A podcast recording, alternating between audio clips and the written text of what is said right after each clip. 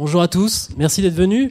Euh, pour donc parler de, de, ce thème qui est joli, écrire l'histoire, avec un grand H évidemment aujourd'hui, c'est une belle question. Comment écrit-on l'histoire aujourd'hui? L'histoire qui s'est longtemps dite, racontée, puis elle s'est écrite, mais comment Bien sûr, elle a pu être euh, déformée parfois au profit du camp de celui qui tenait la plume, on va en parler. L'histoire est devenue une discipline scientifique ensuite avec toute la rigueur, l'objectivité, euh, bien sûr, l'ambition de vérité qui l'accompagne.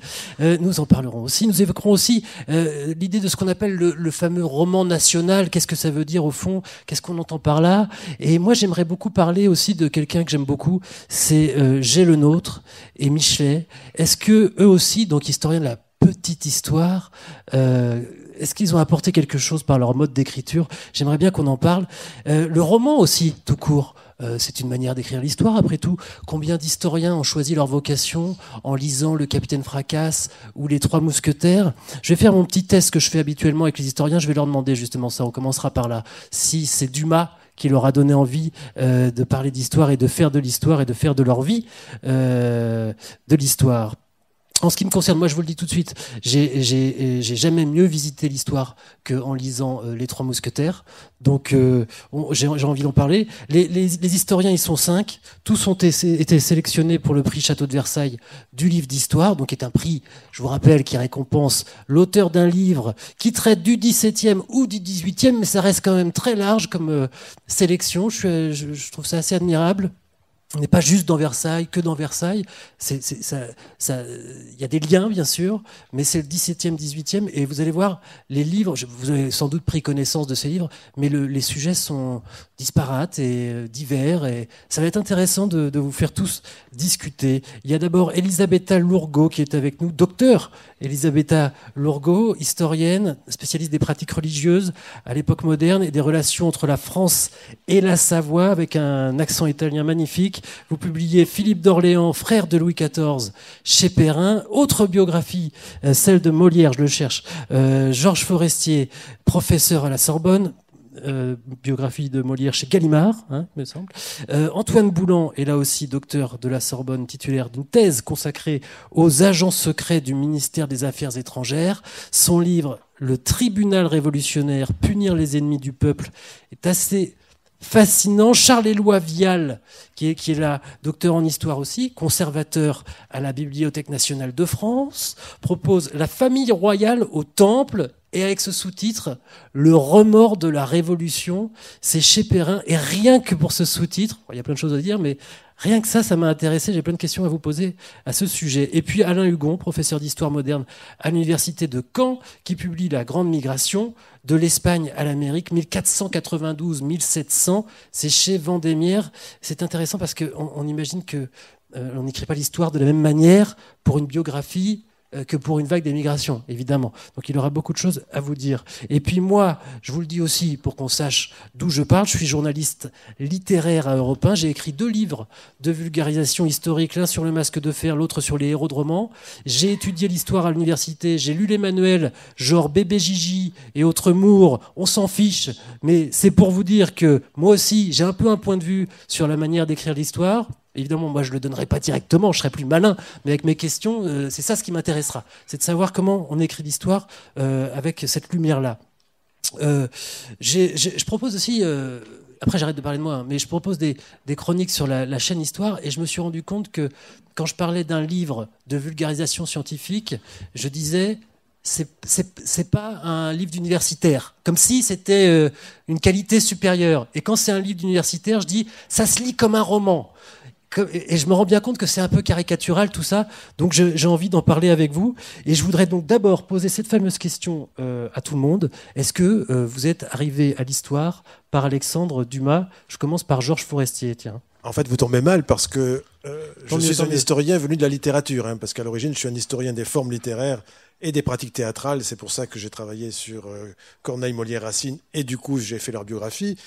Et donc, en fait, euh, c'est pas par l'histoire que je suis venu à l'histoire, c'est par la littérature que je suis venu à l'histoire. Voilà. Donc, euh, Dumas, c'est la littérature. Ah, mais Dumas, oui, bien sûr. Quand j'étais petit, j'ai beaucoup aimé les Trois Mousquetaires, mais c'est pas ça qui a déclenché ma vocation. En revanche, euh, un des plus beaux romans que j'ai lu, mais je devais avoir 40 ans quand j'ai lu, c'est Le Vicomte de Bragelonne, parce que sur le plan historique, il est absolument extraordinaire. Vous qui êtes l'homme du masque de fer, eh bien écoutez, j'imagine que ça a dû particulièrement vous plaire. Et c'est un des plus beaux romans de la littérature française. Pas beaucoup de monde le connaît, parce que tout le monde connaît Les Trois Mousquetaires et 20 ans après, mais Le Vicomte, c'est absolument fabuleux. Alors donc, je pense que si j'avais lu Le Vicomte à 18 ans, j'aurais répondu aujourd'hui, et votre question, oui, c'est par Alexandre Dumas que je suis venu à l'histoire. Elisabetta Lurgo, même question. Oui, bonjour. Moi, je parle avec mon accent italien magnifique. Et non, alors, euh, euh, Walter Scott, comme romancier. Walter Scott, oui. oui, mais je dois dire que ma situation est un peu bizarre parce que le premier livre, roman historique que j'ai lu, qui m'a encouragé à aimer l'histoire, à étudier l'histoire, c'est un roman d'un auteur, euh, totalement inconnu aujourd'hui en Italie et je crois totalement inconnu euh, au dehors de l'Italie, qui est Olga Visentini, qui a écrit un roman magnifique qui, dont le titre est Les campagnes des signor Conte. Euh, qui parle de, de, Matteo Maria Boiardo, auteur de L'Orlando Innamorato. C'est un roman historique magnifique. C'est le premier roman historique que j'ai lu. Donc c'est un peu bizarre parce que ce n'est pas un auteur, euh, c'est tout à fait inconnu. Et même, en Italie, parce qu'il a été publié dans les années, je crois, entre 69 et 71. Et c'est tout à fait inconnu aujourd'hui en Italie, mais c'est un roman euh, vraiment remarquable, un roman historique sur une biographie romancée de Matteo Maria Boiardo. Charles, Charles Vial, alors, euh, j'y ai repensé puisque vous avez posé la question, ça m'a laissé quelques minutes pour, pour réfléchir. Mes lectures de plage, quand j'étais petit, ce serait peut-être ça plutôt la, question. Alors, euh, j'avais lu Le Chevalier de Maison Rouge, mais c'est pas celui qui m'a le plus marqué. Euh, c'est plutôt Salambo qui m'avait beaucoup plu quand, quand j'étais vraiment. enfin, j'avais une douzaine d'années à peu près. Et les œuvres complètes de Walter Scott que j'avais empruntées, ça m'avait tenu tout un été. J'ai emprunté ça à ma bibliothèque municipale. Donc, c'est peut-être de là que pourrait venir ma vocation euh, d'historien. Et autrement, euh, j'avais un père qui était professeur en, histoire-géographie, ce qui fait que j'ai eu droit à, euh, à la place d'histoire, j'ai eu l'histoire de France quand j'étais petit, donc les aventures de Napoléon. c'était voilà, c'était assez formateur. Hors série. Alain Hugon. Oui, alors moi c'est moins Alexandre Dumas que Zévaco. Et Zévaco, donc Fausta et Pardaillan. Alors c'est littérairement, je crois, on juge un peu inférieur Zévaco, c'est un feuilletoniste, mais j'avoue que les aventures de, de Pardaillan m'avaient toujours fasciné. Et puisque quelqu'un conseille du Alexandre Dumas, effectivement, moi j'ai lu bien plus tard les, les, Alexandre Dumas, et je pense que la trilogie Les 45, La Reine Margot, La Dame de Montsoreau sont vraiment vraiment extrêmement fort et je conseille toujours aux étudiants de lire ça parce que ça fait du bien de se divertir un peu. Oui, mais alors justement, moi, après on passe à Antoine Boulan, mais euh, euh, c'est du divertissement, mais est-ce que c'est pas aussi quand même une belle visite de l'histoire et une, une manière quand même d'écrire l'histoire? À mon avis, on écrit l'histoire comme pour Zévaco euh, du point de vue de la fin du 19e siècle. Donc c'est une vision historique totalement datée, entre guillemets. Donc on, va avoir le débat, je pense, sur comment on écrit l'histoire. On écrit l'histoire de son temps et non pas l'histoire du passé, donc, me semble Antoine Boulan. Euh, bah écoutez, moi, au risque de vous décevoir, je ne suis pas rentré dans l'histoire par la lecture, car lorsque je suis euh, tombé dans la Révolution française, j'avais 15 ans et je détestais lire. À part Tintin et la Bibliothèque verte, je ne connaissais pas grand-chose, j'aimais encore moins écrire, vous l'imaginez. Donc c'est pas du tout par ce biais que je suis rentré dans l'histoire, c'est par un biais morbidement anecdotique. Euh, je traversais la place de la Concorde avec mon père en voiture. Mon père me dit, bah, euh, Antoine, c'est là que le roi Louis XVI a été décapité pendant la Révolution. Ah bon Et je rentre chez moi, j'ouvre le dictionnaire historique des rues de Paris de Jacques Hilleret que vous connaissez peut-être. Je vais à Place de la Concorde et je vois cette gravure assez célèbre où on voit le bourreau tenir la tête du roi sur l'échafaud de la place de la Révolution. Cette image m'a fasciné, morbidement fasciné, ça commence parfois comme ça, et j'ai plongé dans la Révolution à partir de là. Donc c'est à partir d'images que je suis rentré dans l'histoire, pas du tout, pas du tout par la lecture. Moi, Dumas, tout ça, ça m'évoquait rien du tout, je ne sais même pas qui c'était. Euh, et très vite, j'ai commencé ma boulimie de lecture comme ça, et la première date de l'histoire de France que j'ai apprise, bah, c'est le 21 janvier 1793 à 10h22. C'est la première date que j'ai apprise, et j'en ai appris beaucoup d'autres après, mais ça a démarré comme ça. voilà une forme de, roman aussi. Vous avez l'esprit de contradiction tous, j'ai remarqué, c'est bien pour une rencontre. Euh, Georges Forestier, euh, vous avez publié donc une biographie de Molière et donc dans cette continuité de la question de, de la littérature en tant qu'entrée, que porte d'entrée dans l'histoire, est-ce que le style, y compris euh, quand on est un historien comme vous, institutionnel, Sorbonne, etc., est-ce que, est que quand même on fait un effort de style? Est-ce que c'est important pour écrire l'histoire d'y mettre les formes? Pour moi, oui. Parce que j'ai eu la chance, en fait, de, m'être disputé avec mon éditeur, de façon agréable, bien sûr, parce que j'avais signé un contrat euh, qui m'obligeait à faire, à rendre un livre de 900 000 signes. 900 000 signes, ça évoque peut-être pas grand-chose pour, disons, 200 pages. Et j'ai remis un manuscrit, une première version de 1 400 000 signes. Ce qui n'était rien à côté du Molière, du Racine, qui faisait 2 millions 5, mais bon. Et donc, euh, et du coup, euh, il a fallu que je réduise. Alors, ça a été une négociation, bien sûr. au bout du compte, ça fait 1 300 000 signes. Le livre fait 550 pages ou quelque chose comme ça. Mais du coup, j'ai été obligé pendant quasiment un an de retailler, de recouper. Et du coup, j'en ai profité chaque fois pour éliminer les adverbes. Je me suis efforcé de supprimer quasiment tous les adverbes, de, faire un travail sur le style, parce qu'il fallait que je supprime mot après mot d'une certaine manière pour gagner des, des, signes. Et du coup, ça m'a conduit à, à faire un, vrai travail sur, sur le style. Voilà. C'est grâce à ça qu'il y a des gens qui me disent ce que vous disiez tout à l'heure.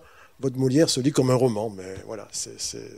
Mais pour, pour un, un universitaire, c'est un compliment. Est-ce qu'il n'y a pas le danger inverse, c'est-à-dire de se laisser emporter par le style et de, de s'éloigner de la vérité historique, si tant est que le style puisse euh, parfois euh, dévier de la vérité historique? Euh, Quand on écrit un roman, sans doute.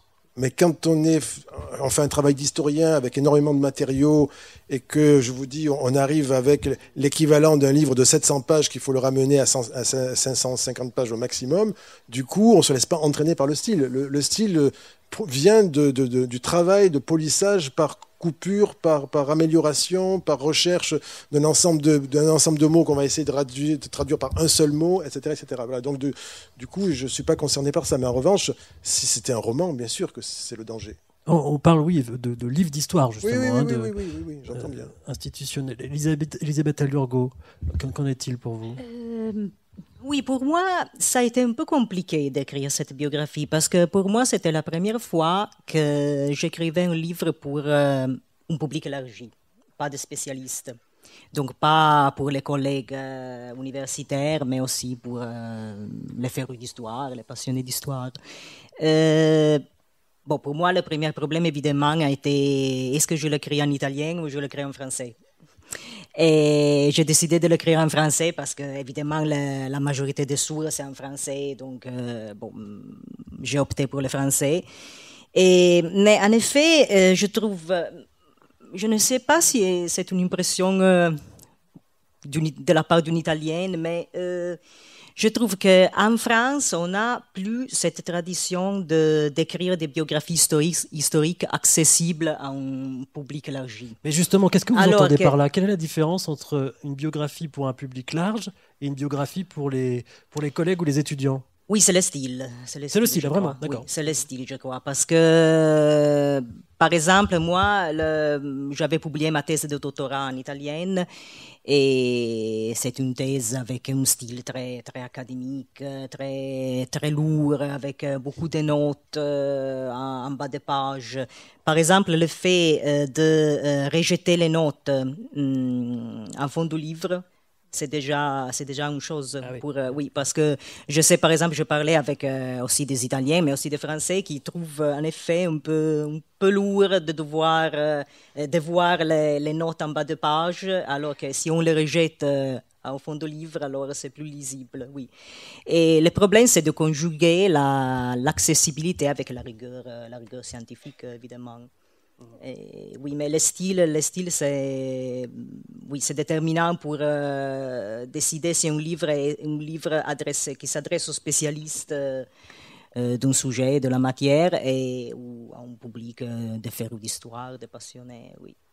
À la fois, je vous pose cette question comme si c'était évident, mais encore faut-il savoir écrire correctement. Je veux dire, savoir mettre les formes. Hein, C'est pas c'est pas une obligation après tout. Oui. Oui, euh, il ne faut pas écrire un roman historique, donc il ne faut pas, par exemple, insérer de. Moi, mm, j'ai lu, par exemple, un roman historique en italien, euh, une, pardon, une biographie historique en italienne euh, qui ajoutait des pièces de conversation entre les lignes les personnages, il y avait des pièces de conversation. Il y avait une parade de notes euh, à la fin du livre. Euh, L'auteur avait, avait beaucoup travaillé sur les sources, c'était un, historien. Mais en effet, il a ajouté des, des pièces de conversation, des extraits de conversation qu'il a imaginé euh, entre, entre les personnages. Voilà, ça c'est une à mon avis, c'est une erreur à ne pas, à ne pas commettre lorsqu'on écrit une biographie historique, alors, parce que alors c'est un roman historique. Alain Hugon, qu'est-ce que vous en pensez de tout ça vous? Est-ce que vous prenez en compte ce, euh, facteur-là? bah, L'idéal, effectivement, ça serait de bien écrire. Le problème, c'est que je ne sais pas ce que c'est que bien écrire. Je sais ce que c'est que mal écrire. Je le, je le, vois tous les jours de ma part ou de la part de mes étudiants. Mais je ne sais pas ce que c'est que bien écrire. En même temps, c'est vrai que c'est ce que disait Lourgo, on a besoin d'une rigueur euh, scientifique. L'historien doit avoir des preuves peut pas écrire sans preuve. Et l'une des preuves, c'est la note de bas de page, par exemple. Et alors, euh, puisqu'on évoquait les rapports avec les éditeurs, euh, bon, on a tous eu les mêmes problèmes. Je crois qu'il y, a un auteur, David Lodge, qui dit que le Dieu a créé les éditeurs pour apprendre l'humilité aux auteurs. C'est à peu près ça. Et effectivement, euh, je pense à ce livre-là, moi, il y a la moitié des notes qui ont été euh, supprimées par l'éditeur parce qu'on ne peut pas mettre autant de notes. En tant qu'historien, on veut toujours administrer la preuve. La preuve, c'est le renvoi au document de la matière première.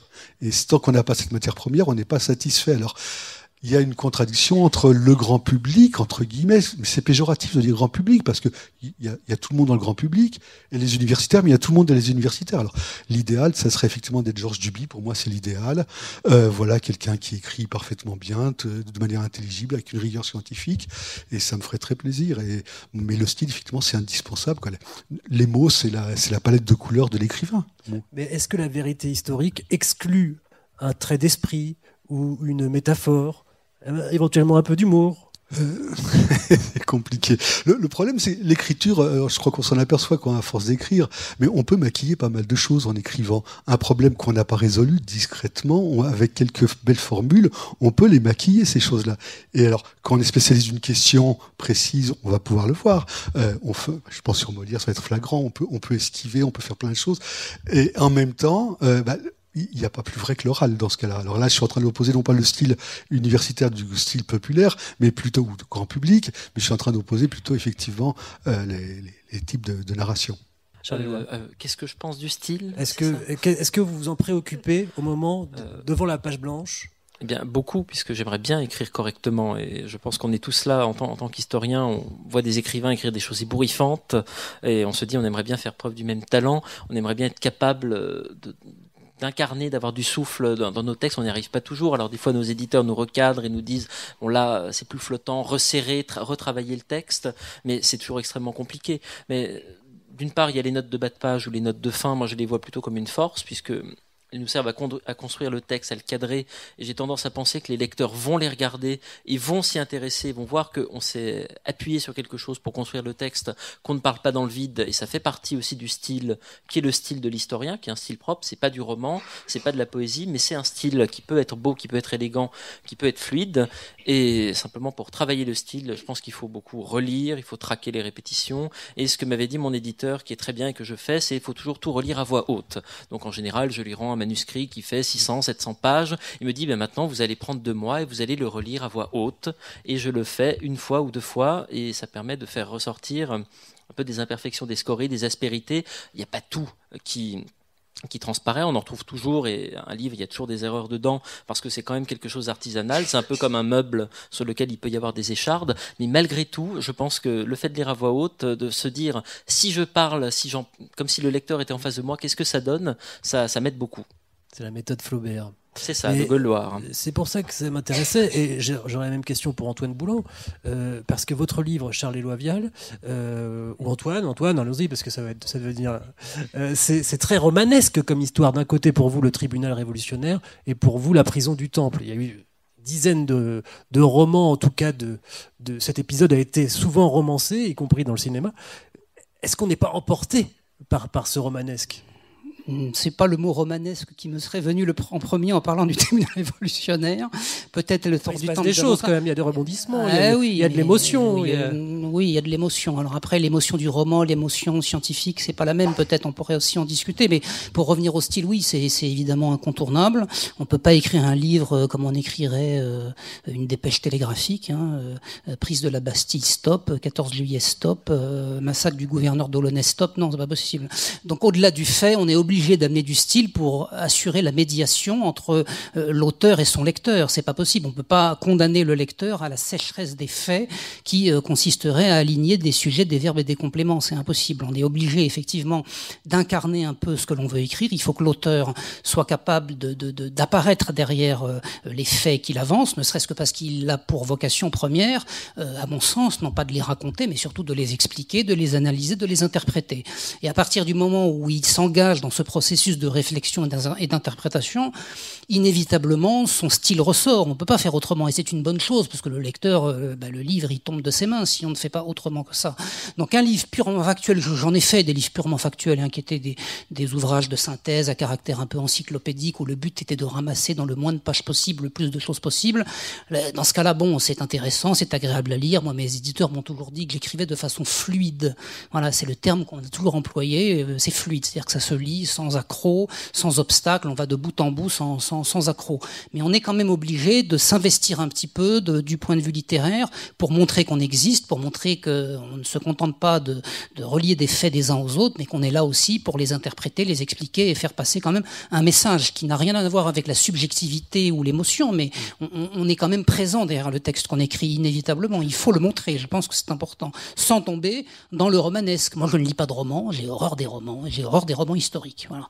Je déteste ça. Chaque fois que j'ai essayé, j'y suis jamais arrivé. J'ai essayé 93 de Hugo, j'ai essayé les Dions soif de France. Euh, j'ai beaucoup de mal. Mais parce que euh, justement, ça vous, ça manque de, ça de vérité historique. Oui. Je, n'y arrive pas. Je, lis trois lignes et je m'endors. je ne peux pas vous dire pourquoi. Ça, c'est mon côté scientifique, puisque je vous rappelle à tous que l'histoire, évidemment, est une science, une science humaine, mais c'est une science. Euh, ça n'est pas un genre littéraire en tant que tel. Enfin, moi, en tout cas, je me démarque de ça. Mais effectivement, oui, la, la, fiction m'ennuie profondément, alors que la fiction est quand même toujours le reflet d'une réalité. Euh, j'ai quand même tenté Le Chevalier de Maison Rouge, c'est pas mal, mais j'ai préféré le film, parce que ça me demande moins d'efforts, qui est très bien aussi. Mais voilà, euh, le côté romanesque, effectivement, c'est quelque chose que j'ai du mal à, intégrer, même s'il est important d'être accessible. Mais accessible ne veut pas forcément dire être romanesque. Non, mais n'en lisez pas alors, parce que vous êtes le genre de type, après, à chaque page, vous levez le nez en disant Ah, ça, c'est pas tout à fait vrai. Hein, non, non, non, non, tant pis pour vous.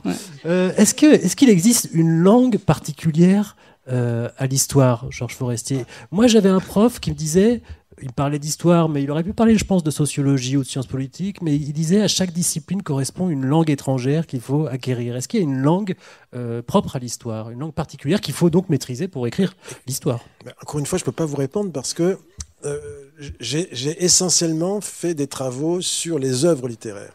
C'est-à-dire de Corneille, Molière, Racine, analyser comment ils écrivent leurs pièces, comment ils travaillaient, etc le rapport avec les règles, les fameuses règles des trois unités, comment ils prenaient des libertés avec. Donc, et lorsque j'ai écrit des choses qui se rapprochent de l'histoire, c'est-à-dire des biographies, la biographie de Racine il y a 10 ans ou 15 ans maintenant, et celle de, de Molière, euh, mon rapport à l'histoire est venu tout simple. C'est-à-dire qu'à la différence des autres livres que j'ai écrits, où je pouvais commencer par un chapitre central, et puis après, passer à un chapitre euh, du, de la première partie, etc., et après remonter l'ensemble, j'ai toujours éprouvé pour une biographie, pour ce type d'histoire-là, qu'il fallait que je commence du début. C'est-à-dire que je raconte une histoire.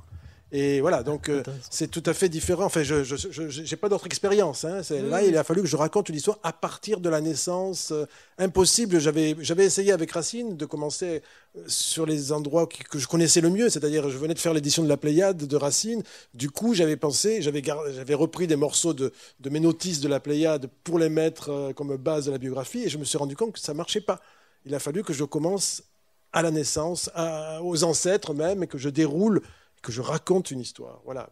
Pour, moi, écrire une histoire de ce type-là, c'est-à-dire biographique sur un auteur, c'est raconter son histoire. Et justement, euh, il y a deux biographies. Euh, est-ce qu'il faut, euh, il faut forcément être dans un plan linéaire, partir du début, aller jusqu'à la fin? On comprend que pour vous, oui pour vous aussi, j'ai l'impression, Elisabetta. Euh, mais parce qu'il y a eu toute une mode de justement de se dire c'est trop facile un plan linéaire, il faut trouver d'autres angles, d'autres manières de raconter, d'écrire l'histoire euh, sans en passer par le début puis, le, puis euh, en prenant les dates les unes par les, les unes après les autres. Les problèmes que je crois qu'on fasse toujours lorsqu'on commence à écrire une biographie. la question est je suis est-ce que je suis l'ordre chronologique? Oh, par exemple, je regroupe par thème. Oui, c'est moi, je, je préfère, personnellement, mais c'est une, une impression personnelle, je préfère les, biographies en ordre chronologique.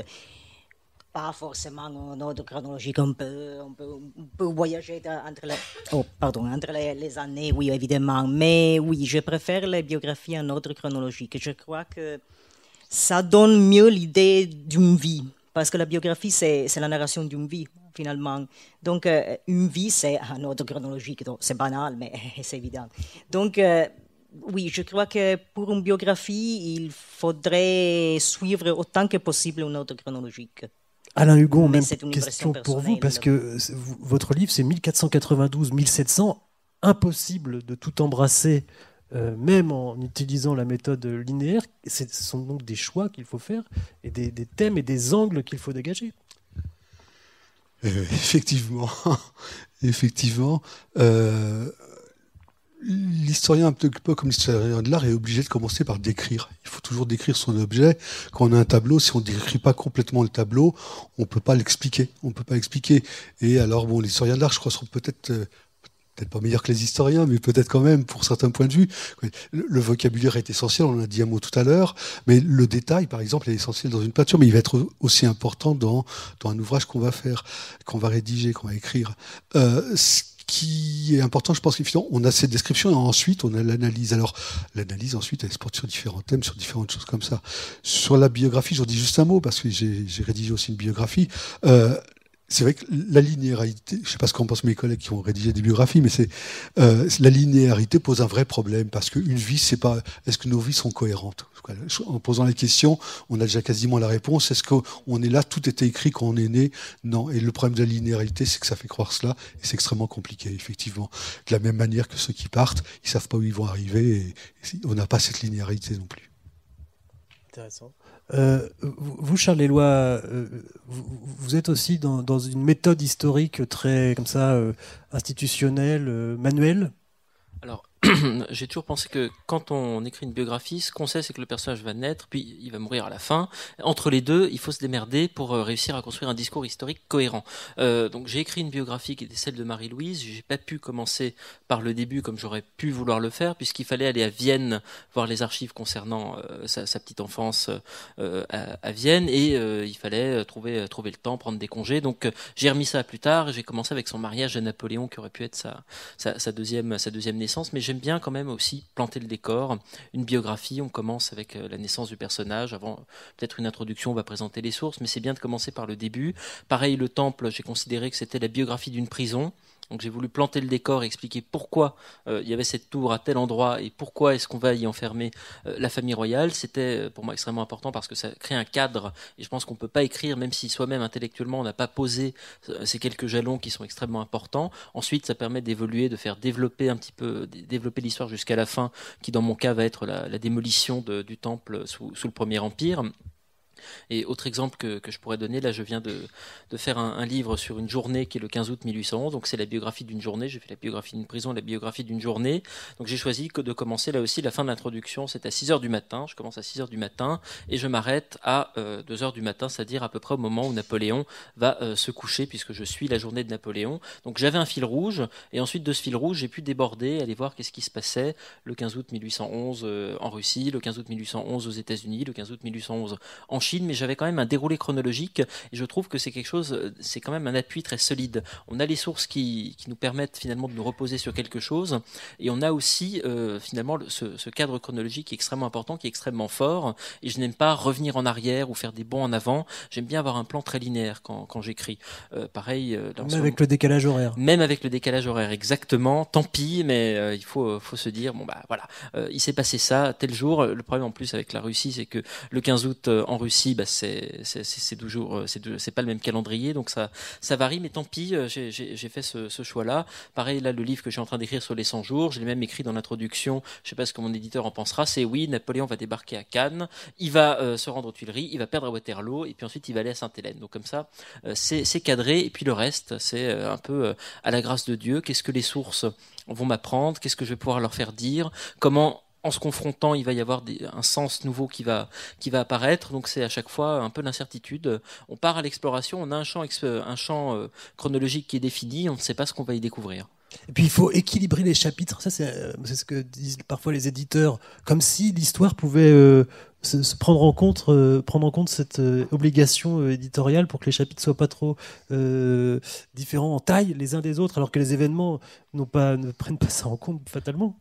Peut-être que les éditeurs ont peur que l'auteur rentre chapitre par chapitre très euh, en douce, qu'il fasse passer quelques centaines de milliers de signes euh, en plus. Ça peut arriver. Je me souviens d'un éditeur qui m'avait parlé d'un livre, je ne dirais pas lequel. Je te rends le premier chapitre et le premier chapitre c'était le nombre de signes que devait faire l'ouvrage total. Donc si tous les auteurs font ça, ça peut être une sorte d'angoisse. Donc ça permet aussi de de construire un récit, on raconte quelque chose, on fait des analyses, mais on se contraint à, découper, à séquencer, euh, à séquencer l'ouvrage de façon raisonnable. Antoine Boulan, vous, n'échappez pas à la linéarité non plus pour le tribunal révolutionnaire, parce qu'il faut bien que ça monte en puissance, que ceux qui condamnaient deviennent condamnés, etc. Il faut qu'on comprenne ça. Voilà, donc moi j'ai fait, puisque je crois que c'est un peu sous-entendu par tous nos propos, euh, j'ai fait un plan qu'on appelle chrono-thématique, c'est-à-dire que j'ai fait un récit qui suit la linéarité de l'histoire du, tribunal, en partant de ses origines, euh, les origines de l'Assemblée, euh, enfin de, la grande réforme judiciaire des années 1790, le tribunal du 17 août jusqu'à la dissolution finale du tribunal révolutionnaire en mai 1795.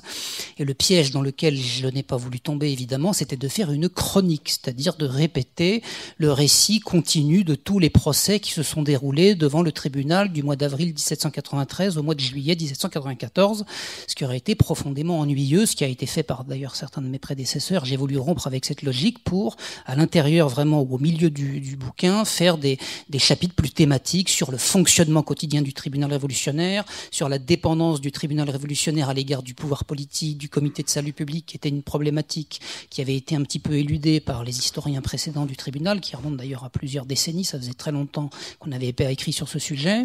Et ensuite, j'ai consacré notamment un chapitre aux victimes du tribunal qui étaient les grandes victimes de la Cour, les Marie-Antoinette, les Madame du Barry, etc. J'ai consacré un autre chapitre aux victimes révolutionnaires, parce qu'évidemment le tribunal a lui-même broyé les gens qui l'avaient créé, euh, donc les Barnaves, les Danton, les Robespierre, etc. etc. Donc j'ai voulu introduire une réflexion un petit peu originale à travers des chapitres qui se distinguaient d'une pure linéarité qui aurait été effectivement très vite ennuyeuse, parce qu'il fallait donner une cohérence à tout ça. Et quand vous écrivez un livre d'histoire, effectivement, vous ne pouvez pas vous contenter d'un récit linéaire des fait, aussi intéressant soit-il, vous êtes obligé quand même, on en parlait tout à l'heure, non seulement d'apporter votre style, mais d'apporter aussi quelque chose sur le plan de la construction générale de votre récit. Et de ce point de vue, le plan d'un livre, c'est quand même très important parce que vous construisez votre sujet et vous faites le déroulé de ce que vous allez raconter selon, euh, quelque, selon un présupposé que vous avez défini, mais qui lui-même conditionne quand même une certaine problématique, une certaine analyse et une certaine façon de voir le sujet dont vous allez parler. en histoire, il y a aussi des écoles des chapelles, des manières d'appréhender l'histoire, l'école des annales, il y, a, plusieurs chapelles comme ça, Alain Hugon. Est-ce que on est un peu obligé quand même, quand on est historien institutionnel, comme vous l'êtes tous plus ou moins ici, euh, est-ce qu'on est obligé de prendre ça en compte? Est-ce qu'on est obligé de se dire, ah, je suis quand même dans une école, il faut que j'en passe par là Qu'est-ce que ça change? Je ne pense pas. Je ne pense pas. Il faut connaître ces écoles, ce sont des apports historiques, donc ça c'est indispensable. Mais ces écoles elles-mêmes, elles ont une vie, elles ont une évolution, elles ont des mutations. Euh, euh, bon, euh, Le Goff a fait une biographie, Marc Bloch n'en a pas fait pour l'école des Annales. je pense qu'il faut absolument avoir connaissance de ce champ, de ce champ de la production historique. Ça, c'est vraiment indispensable de toutes les méthodes, surtout. Mais il y a des évolutions. J'ai commencé dans le quantitatif et j'ai terminé. Alors là, c'est par, des lettres d'amour quasiment dans mon bouquin. Donc, donc on, est. Je pense que l'éclectisme, en ayant connaissance de toutes les techniques, de toutes les méthodes, je pense que l'éclectisme, c'est ce qui est le plus important. À moins de vouloir faire école, dans ce cas-là, c'est une volonté de transmission, de pérennité, c'est croire en son destin, euh, ce qui est peut-être le cas pour, euh, pour certains. Oui, mais ce que je veux dire aussi, c'est que quand on est un historien de l'université, on est à la fois très libre parce que on est le spécialiste, euh, peut-être les, on fait partie des deux, trois grands spécialistes, mais à la fois, est-ce que justement, on pense aux deux autres en se disant, là-dessus, lui connaît mieux ce dossier que moi, il va falloir que je. Est-ce qu'il est y a ce, ce trac-là quand on écrit l'histoire? Je pense pas, je pense pas. Pour ce livre-là, euh, le, meilleur spécialiste, c'était pas moi pour écrire ce livre-là. C'est un collègue à qui je me suis adressé, etc. Donc c'est pas grave non plus. Il voulait pas le faire, donc j'ai fait le livre parce que je le pensais utile, ça m'intéressait. Il faut, quoi, il y a la devise de Guillaume le, taciturne, quoi. Point besoin de réussir pour entreprendre. J'ai envie de faire ce travail-là. Il faut faire ce travail-là. C'est indispensable. Et peu importe les écoles, à moins qu'on, à moins qu'on croit à son destin ou qu'on veuille se reproduire, je sais pas. Mais ce qui est important, je pense, c'est surtout la rigueur, euh, les méthodes et la rigueur et faire quelque chose de d'à peu près honnête. Mais ça s'est calmé, cela dit aussi, euh, ce, cette guerre des écoles peut-être en France, en tout cas. Je pense qu'alors. Euh, cette rivalité. Cette rivalité, je pense que maintenant ce sont plus des rivalités institutionnelles euh, avec les différentes écoles. Je citerai aucune école, mais euh, et institutionnelles et aussi. Alors, je crois que mes collègues sont quasiment tous parisiens, euh, sauf Elisabetta qui est de Chambéry, mais où on voit aussi une forte, non pas une rivalité, mais euh, effectivement, le, excusez-moi, on est à Versailles, on peut le dire, hein, mais le centralisme parisien au niveau institutionnel, au niveau de, des études historiques, est colossal. Vraiment, il est extrêmement fort. en travaillant sur l'étranger, moi, ça me gêne moins mais je crois que c'est quand même d'une puissance. Je crois que 85% des thèses en histoire moderne sont réalisées à Paris ce qui est quand même 85% pour 20% de la population. Alors là, je suis complètement en dehors de votre sujet sur les écoles. Je m'en excuse. Non, non, mais c'est intéressant aussi parce que alors je vais encore parler de moi, mais moi j'ai fait des études à Angers, puis après je suis allé à la Sorbonne.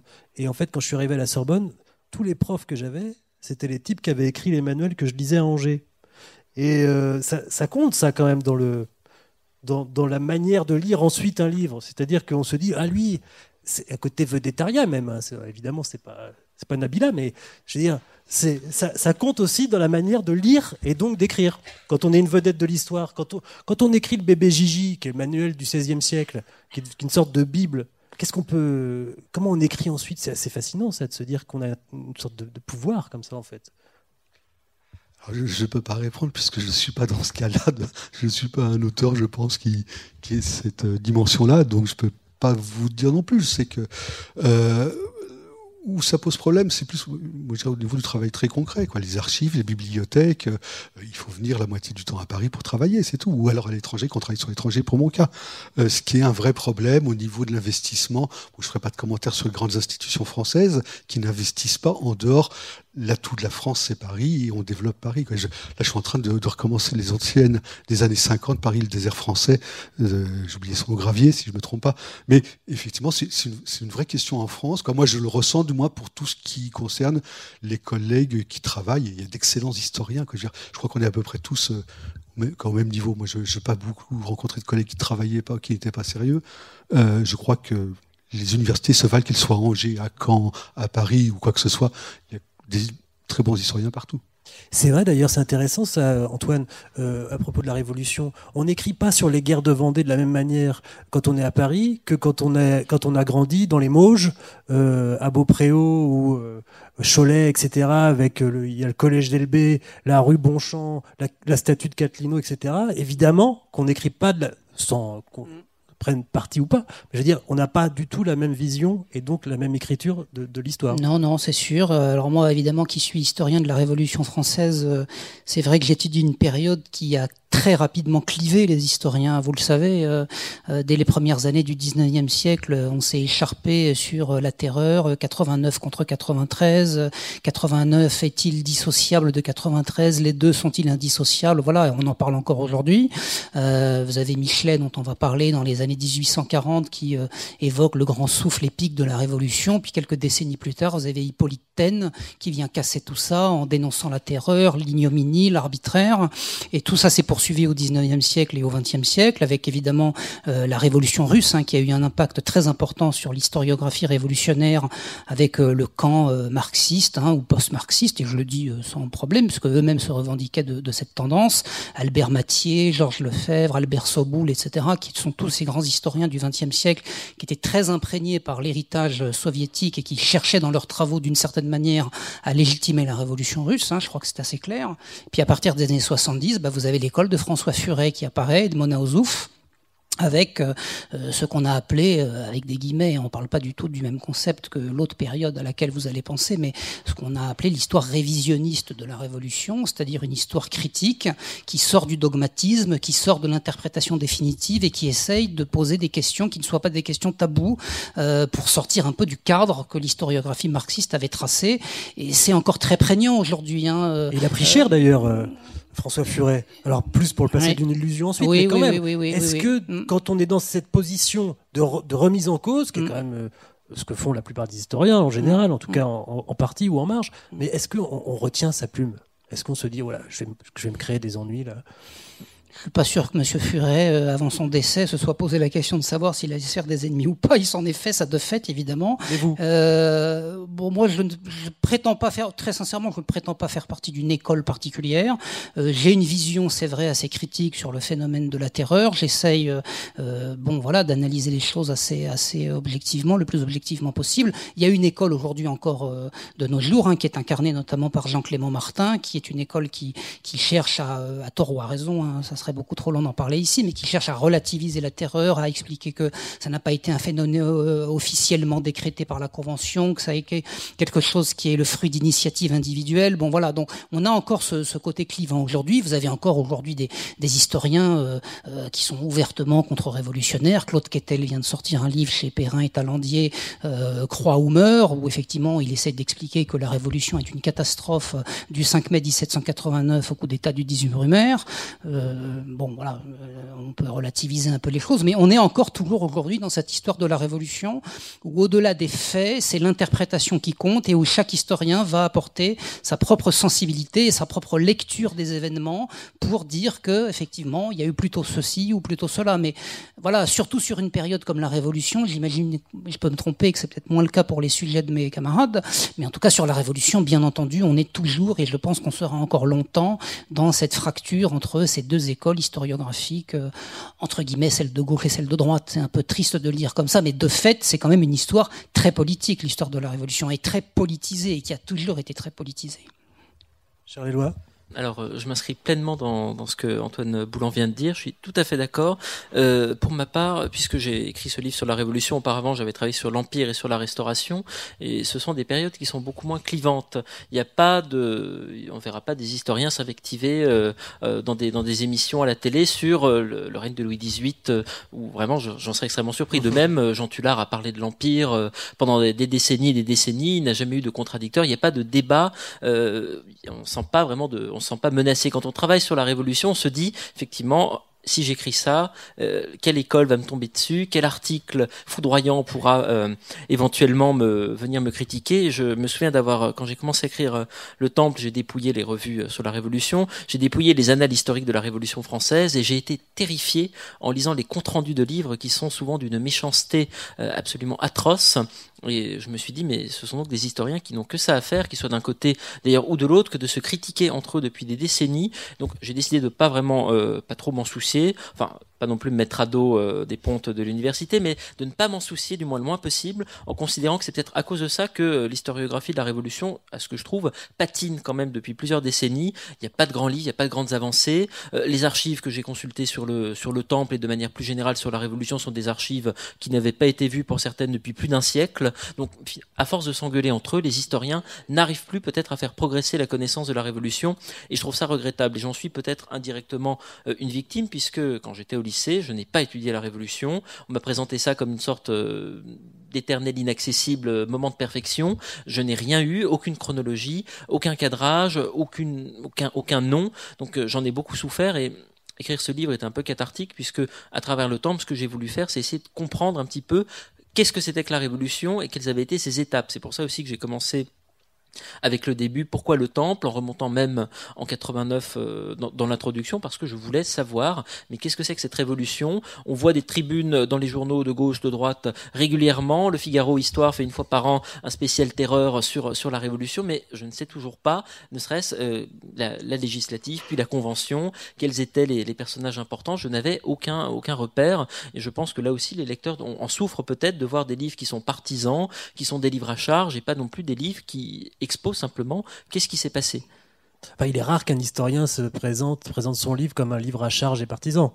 Oh, il y a quand même eu des, il y a quand même eu des débats assez violents. Sous-entendu, le peut-être que le vôtre l'est aussi. Non, non, non. J'ai essayé de, j'ai essayé de faire le moins de vagues, comme je vous disais, mais les, les polémiques. Donc, mais vous avez retenu un peu la euh, plume de temps en temps. vous vous êtes dit, ah, ça, un petit peu. Ça va encombrer, ça va parasiter. Peut-être que ma plume est allée moins vite et que je me suis dit, oh là là, il y a eu tel article de tel auteur, je vais vérifier, je risque peut-être de dire aussi quelque chose qui n'est pas juste, et j'ai peut-être creusé plus la question de l'historiographie, euh, la question des articles les plus récents, parce que ça, on peut écrire en prenant euh, un François Furin, un Soboul, mais ce sont des choses qui, ont, qui sont datées, qui ont une trentaine d'années, il y a des articles, il y a des thèses sur des points de détail qui sont quand même pas mal, donc ça m'a permis aussi de creuser un peu plus certaines questions au niveau de, par exemple, de la violence révolutionnaire, euh, certaines biographies de certains personnages, il y a des travaux biographiques assez, assez récents qui sont Il y a des fonds d'archives qui parfois sont signalés dans les sources de certains travaux euh, qui se, viennent de paraître. J'ai rajouté les dernières notes de, de, bas de page la veille de donner le bon à tirer parce qu'il y avait un article qui était paru qui euh, m'avait paru très intéressant et du coup j'avais dû changer euh, un petit paragraphe. Donc l'histoire quand même ne s'arrête jamais de progresser, c'est quand même c'est quand même une richesse, mais pour la révolution ça peut être très violent. Et Elisabetta, euh, même question euh, initiale. Est-ce que vous pensez à votre chapelle, à votre école quand vous écrivez mm. Et alors c'est particulièrement intéressant avec vous qui êtes entre l'Italie et la France. Mm, mm, oui, euh, non.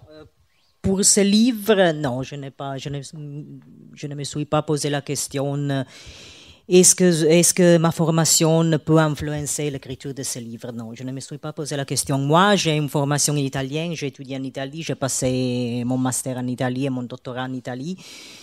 Je suis de formation, je suivi l'école de la microhistoire de l'Université de Genova, donc euh, Eduardo Grendi, Angelo Torre, qui est le, directeur de ma thèse. Donc j'ai une formation euh, micro, microhistorique italienne, de la microhistoire italienne. Euh, peut-être ça, cette formation m'a un peu influencé dans la manière de, lire des sources, peut-être dans l'attention, dans l'attention à, à, quelques détails, euh, justement, micro, de micro-histoire, mais Ma thèse de doctorat, évidemment, c'est une thèse de microhistoire, oui, voilà. Euh, mais pour la biographie, non, je ne me suis pas posé la question. Je me suis plutôt posé la question si j'étais en mesure d'écrire cette biographie parce que je ne suis pas une, spécialiste du XVIIe siècle française, je ne suis pas une spécialiste de la monarchie française, je ne suis pas, même pas française. Donc, euh, oui, je me suis posé d'autres questions, mais pas la question de, ma, de mon école. mais qu'est-ce qui motive justement ces une autre question, ça. Pour écrire l'histoire, qu'est-ce qui motive? Parce qu'un travail comme ça, c'est, j'imagine, peut-être 3, 4 ans, je sais pas, mais c'est beaucoup d'investissement. Euh, qu'est-ce qui motive mais pour, notamment pour Philippe d'Orléans, moi, j'ai rencontré, j'ai rencontré Philippe d'Orléans en étudiant la correspondance de Victor Aimé II avec, euh, avec la France, parce que étudié Victor Aimé II pour euh, d'autres raisons, pour j'étais en train d'étudier des prophétesses mystiques protégées par, euh, par le duc de Savoie à la fin du XVIIe siècle. Et j'étudiais sa correspondance. J'ai trouvé la correspondance de Philippe d'Orléans. Évidemment, je, connais, je connaissais déjà les personnages, même si je ne suis pas spécialiste euh, ni de Louis XIV, ni de la monarchie française. Et j'ai trouvé ces lettres, euh, ces lettres très, très intéressantes, très émouvantes aussi. Et alors, j'ai j'ai commencé un peu à, noter quelque chose sur le personnage. Euh, et puis, je me suis dit, mais pourquoi pas écrire, euh, ne pas écrire une biographie sur euh, Philippe d'Orléans, même si je ne suis pas évidemment spécialiste de Philippe d'Orléans ou de, ou de Bourbon. Je ne connaissais pas, même pas, par exemple, euh, cette polémique entre euh, Bourbon et Orléans qui est encore assez brûlante aujourd'hui. Je vois que, par exemple, je ne connaissais pas du tout ces, problèmes, cette question, et je me suis posé la question euh, pendant la rédaction du livre, évidemment, mais pas avant la rédaction du livre. C'est peut-être plus confortable finalement d'écrire sur un sujet qu'on pas qu'on connaît moins, mais qui, qui nous parle peut-être moins euh, peut-être oui, peut-être oui parce qu'on est un peu plus libre, peut-être parce que on n'a pas étudié, on a, on n'a pas étudié dans notamment ce thème-là de la monarchie. On n'a pas étudié en France, donc on n'est pas lié à des écoles françaises. Peut-être, par exemple, moi, j'ai lu une recension de mon livre euh, où l'auteur disait que, notait que mes origines italiennes m'ont permis de, euh, m'approcher d'une manière plus euh, détachée de la question du, du, personnage, de la question du rôle de Philippe d'Orléans à la cour de Louis XIV. Oui, peut-être je suis d'accord avec, euh, avec l'auteur de la recension. Oui. Alain Hugon, euh, ça c'est un, des basiques finalement de, de l'histoire. Il faut d'abord se débarrasser de ses prénotions, de ses préjugés, avant de se lancer dans l'écriture. Ou est-ce qu'au contraire, ça peut être finalement euh, un leitmotiv, enfin une, motivation supplémentaire? C'est une bonne question. Est-ce qu'il faut se débarrasser de ses préjugés? Ben, Est-ce qu'il faut désapprendre avant de. Oui, alors bien, bien sûr. oui, là-dessus, c'est, je crois que c'est plus à notre niveau, c'est plutôt au niveau des étudiants où on leur apprend effectivement pendant trois ans, quatre ans, ils apprennent, on, garde les repères, puis ensuite on apprend que ces repères sont complètement faux pour, pour mieux se réancrer, se redéterminer, etc. Mais, mais je, crois bon, se débarrasser des préjugés. Je pense que ce que dit Elisabeth Alburgo, c'est vraiment important, le, fait de partir. Moi, j'insiste beaucoup sur euh, sur ce qui n'est pas français, sur ce qui est ailleurs. C'est le meilleur moyen de se connaître soi-même. Bon, c'est triste tropique de, de Lévi-Strauss. Hein, c'est le bon flagrant. Il a rien compris au Brésil. Il le dit bien, mais il a tout compris. Il a tout compris il, s'est mieux connu ensuite. Et, je crois que c'est vraiment important pour, pour revenir les, les faits retours que décrit Elisabeth sur Philippe d'Orléans. C'est vrai que je pense que bien souvent, bien souvent, un regard extérieur est plus pénétrant qu'un regard du roman national. Je ne sais pas s'il faut parler du ah roman bah national pour Louis XIV. Oh, la transition, c'est fabuleux. Je voulais, je voulais y arriver à ce, à ce roman national, justement. Qu'est-ce que c'est? Alors, roman national, tout le monde connaît. C'est cette manière de raconter l'histoire, un peu comme un roman, justement, que Antoine Boulan déteste tant, euh, mais c'est c'est pas un roman en fait. Il y a quelque chose de partisan là-dedans. Il y a quelque chose de, politique dans le roman national. Qu'est-ce qu'on peut définir comme des bons élèves le, terme, les termes roman national? Qu'est-ce que ça veut dire? C'est considéré qu'il y a une prédestination nationale, grosso modo, de UKP, euh, excusez-moi, euh, jusqu'à la monarchie, la monarchie française, excusez-moi, la République française, avec un président ayant beaucoup de pouvoir, l'un des exécutifs les plus forts, on a toute une histoire qui se déroule sur sur 12 euh, 987. Euh, euh, on y va. On peut même remonter à Clovis si on veut. Effectivement, ce roman national où il y aurait une destinée et on interprète, en passant par Jeanne d'Arc, par le bon Henri IV, Louis XIV, évidemment, la Révolution. Alors là, la Révolution, c'est un peu le problème. On ne sait pas de quel côté faut passer, mais on passe d'un côté ou de l'autre. On reprend Louis XVIII, on ne le reprend pas. On prend l'Arc de Triomphe qu'on accepte ou qu'on refuse, etc. C'est toute cette lecture-là. Alors, le roman national euh, effectivement, c'est une volonté d'ancrer le passé dans le présent, c'est-à-dire se justifier en grande partie. Moi, je le vois à peu près comme ça. D'où l'énorme avantage du décentrement que je n'arrête pas de préconiser, c'est-à-dire de, penser d'ailleurs. Ce que, c'est bien, c'est encore plus facile quand on vit à l'étranger. Plus facile et plus difficile parce qu'on n'est plus chez soi non plus. C'est compliqué. Mais ce décentrement, il est vraiment important et ça évite toutes les tas du roman national. Alors dernièrement, on a parlé plutôt de récit national pour tenter de dire mais non, on fait pas de l'imagination. Non, non, Clovis c'était bien ça. Mais euh, y a, à mon avis, il n'y a pas beaucoup d'écart. Un récit, c'est the story et c'est pas de history, si je peux me permettre. C'est pas de l'histoire hein, au sens propre. Il y a quelque chose de péjoratif là-dedans. Euh, on, ne peut pas, de toute façon. Moi, ce qui me fascine, c'est de voir quand on euh, certains mettre en, parallèle ou confronter l'histoire institutionnelle et le roman national, comme si c'était la même balance. On est d'accord, il y a quelque chose de quand même politique là-dedans, Charles Éloi Vial dans le roman national C'est pas une discipline d'histoire, le roman national euh, Non, c'est pas une discipline d'histoire. Et de ce que j'en lis dans la presse, parce que je suis ces questions d'assez loin, euh, il me semble que le roman national, euh, on aurait une sorte de chronologie qu'on ferait avaler à des élèves de d'école primaire, de collège, de lycée, une chronologie où il y aurait, oui, peut-être une prédestination, des figures un peu totémiques euh, qui seraient toujours les mêmes, un Louis XIV, un Napoléon, une Jeanne d'Arc, un Clovis. Est-ce que est-ce que c'est vraiment ça l'histoire? Est-ce que c'est ça l'histoire que l'on veut apprendre aussi aux générations qui nous suivent? J'en suis pas tout à fait sûr. Après, ça, a peut-être quand même quelques mérites, quelques vertus. Pour moi, qui sort encore une fois, euh, il n'y a pas si longtemps euh, du, lycée.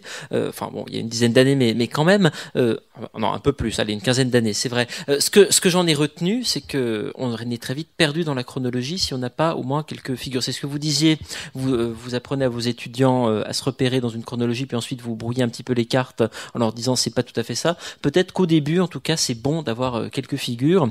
C'est peut-être aussi pour ça que les biographies chez les éditeurs marchent euh, à chaque fois très bien. Enfin, pour beaucoup de biographies, que ce soit Molière, que ce soit Napoléon, on a besoin, on a besoin de quelques figures, on a besoin de, de s'y retrouver, de connaître des personnages, des destins individuels, avant d'en arriver à se poser la question est-ce qu'il y a un destin collectif ou pas? Mais c'est peut-être simplement une première étape. Donc, euh, le roman national, euh, on va dire c'est du niveau sixième. Ensuite, il faut essayer de trouver autre chose. Roman national, donc des personnages effectivement. Euh, et, Molière, c'est un de ces grands personnages qui il doit avoir les épaules qui fatiguent à force de porter justement ce poids du roman national qu'on lui, qu'on lui impose. Alors, ce qui est intéressant, c'est Molière nous permet de dater la naissance du roman national en général, et plutôt en ce qui le concerne lui, c'est-à-dire la Troisième République. C'est-à-dire que le Molière qui apparaît avec la Troisième République est un Molière qui est totalement différent de ce que j'essaie de montrer dans mon livre, c'est-à-dire, par exemple, le Molière populaire est inventé sur la Troisième République.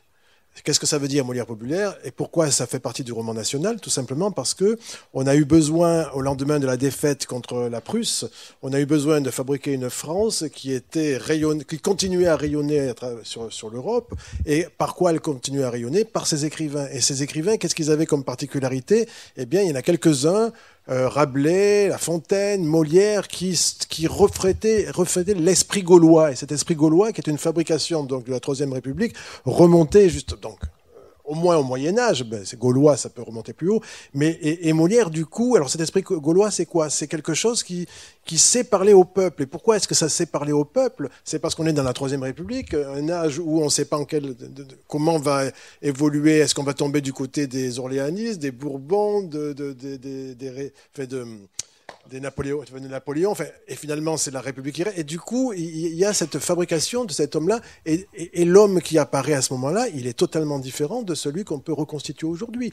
Le fait que, par exemple, on a appris à l'école que ce pauvre Molière, il avait dû subir les caprices de Louis XIV, qui lui commandait des choses, alors que lui, il avait envie de faire autre chose, que ce pauvre Molière qui, euh, qui aimait être les fourrus scapins, eh bien, en fait, malgré tout, euh, ce qu'on l'oblige à faire, c'est des grands spectacles, c'est des spectacles de cours. Et puis pourquoi il est là tous les matins, un, trimestre par an, auprès du lit du roi, en train, comme euh, nous l'apprend Mathieu Davigné, en train de s'occuper de la partie basse du lit, parce que les valets de chambre, les tapissiers valets de chambre du roi s'occupent de la partie basse du lit du roi et non pas de la partie haute du lit du roi. Euh, ce sont les valets ordinaire, si je puis dire. Et donc, il y a tout un tas de choses comme ça qui, ont été gommées, qui ont, été, qui, ont, construit une, image de Molière qui est, qui est totalement différente du Molière qui, en fait, quand on travaille dessus, on s'aperçoit que le public qu'il a constamment porté, c'est le public de l'aristocratie, de la ville et de la cour et de la haute bourgeoisie et de la bourgeoisie marchande qui singeait la haute bourgeoisie, qui singeait l'aristocratie de la ville, de la cour. Et puis il suffit de, de savoir que le, peuple ne pouvait pas se payer une place de théâtre au XVIIe siècle, mm. donc c'était impossible. Donc à partir de ce moment-là, on s'aperçoit qu'il y a une autre image et qui est totalement différente de celle du roman national. Et puis le roman national, c'est aussi qu'est-ce que c'est qu'un génie? Un génie au XIXe siècle, quand on fabrique les, images de Molière, un génie au XIXe siècle, c'est un homme qui est phtisique, il meurt de la tuberculose. Donc il se trouve que on sait qu'il est mort en toussant, une veine s'est rompue dans ses poumons, il s'est étouffé dans ses poumons. Les gazetiers nous racontent que dix ans plus tôt, il est tombé une fois malade, puis l'année suivante, une autre fois malade. Après, on n'en parle plus jamais. Mais les, les historiens, les médecins du 19e siècle se sont jetés là-dessus pour dire, voyez, il est tombé une fois malade en 1165, l'année suivante, c'est une rechute, Et après, c'est une longue décrépitude jusqu'à sa, mort finale. Parce qu'on avait besoin de fabriquer un Molière phtisique, mélancolique, euh, voilà, correspondant à l'image du, du, grand écrivain. Et en fait, quand on se rend compte qu'on lit les textes contemporains, on s'aperçoit que la Gazette d'Amsterdam, lorsqu'il meurt, dit il est mort, mais si subitement qu'il a presque pas eu le loisir d'être malade. Donc l'image que les contemporains nous donnent, elle est totalement différente. Mais là, on voit comment il y a vraiment quelque chose qui s'est fabriqué. Et sur scène, et dans le fauteuil, etc. Ah ben, bien sûr, il n'est pas mort sur scène. Mais là encore, c'est au 19e siècle. Au 19e siècle, on allait au, théâtre comme aujourd'hui le soir. Et donc, quand on lit ce que les liseurs de Molière, il a, il, a eu ses premiers moments d'étouffement à 9h du soir et il est mort à 10h. Et donc, on s'est dit, la légende selon laquelle il est mort en scène, c'est bien ça. Mais il se trouve qu'au XVIIe siècle, on jouait l'après-midi.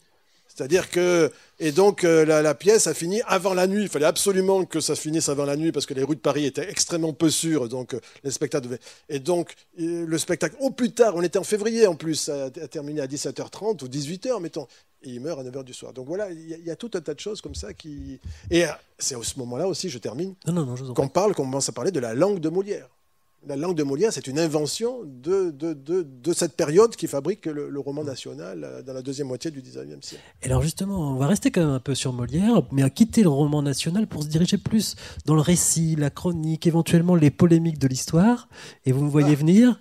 Euh, j'ai un bon ami Franck Ferrand qui défend la thèse selon laquelle Molière n'a pas écrit euh, ces pièces, c'est Corneille qui les a écrites. Mais votre, ami Franck Ferrand, il a un fonds de commerce. Hein. Non, non, non, on polémique pas sur Franck. Maintenant, c'est pas la question.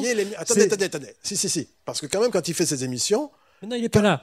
Non, mais quand il a fait les émissions là-dessus, il a invité tous les gens qui disaient c'est Corneille qui a écrit les pièces sur Molière et aucun universitaire, parce qu'aucun universitaire. Là où je veux en venir, c'est que hein. il y, a ce genre de thèse, oui.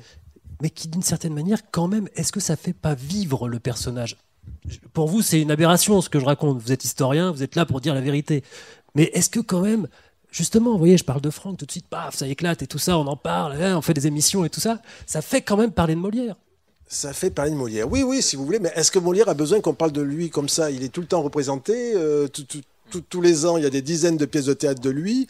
Aller chercher une histoire inventée de but en blanc hein, de, par Pierre-Louis en 1919 parce que quelques mois plus tôt, il y a un professeur au Collège de France, un historien, Abel Lefranc, qui avait écrit un livre sur euh, euh, le William Shakespeare sous le masque du huitième comte de Derby, etc.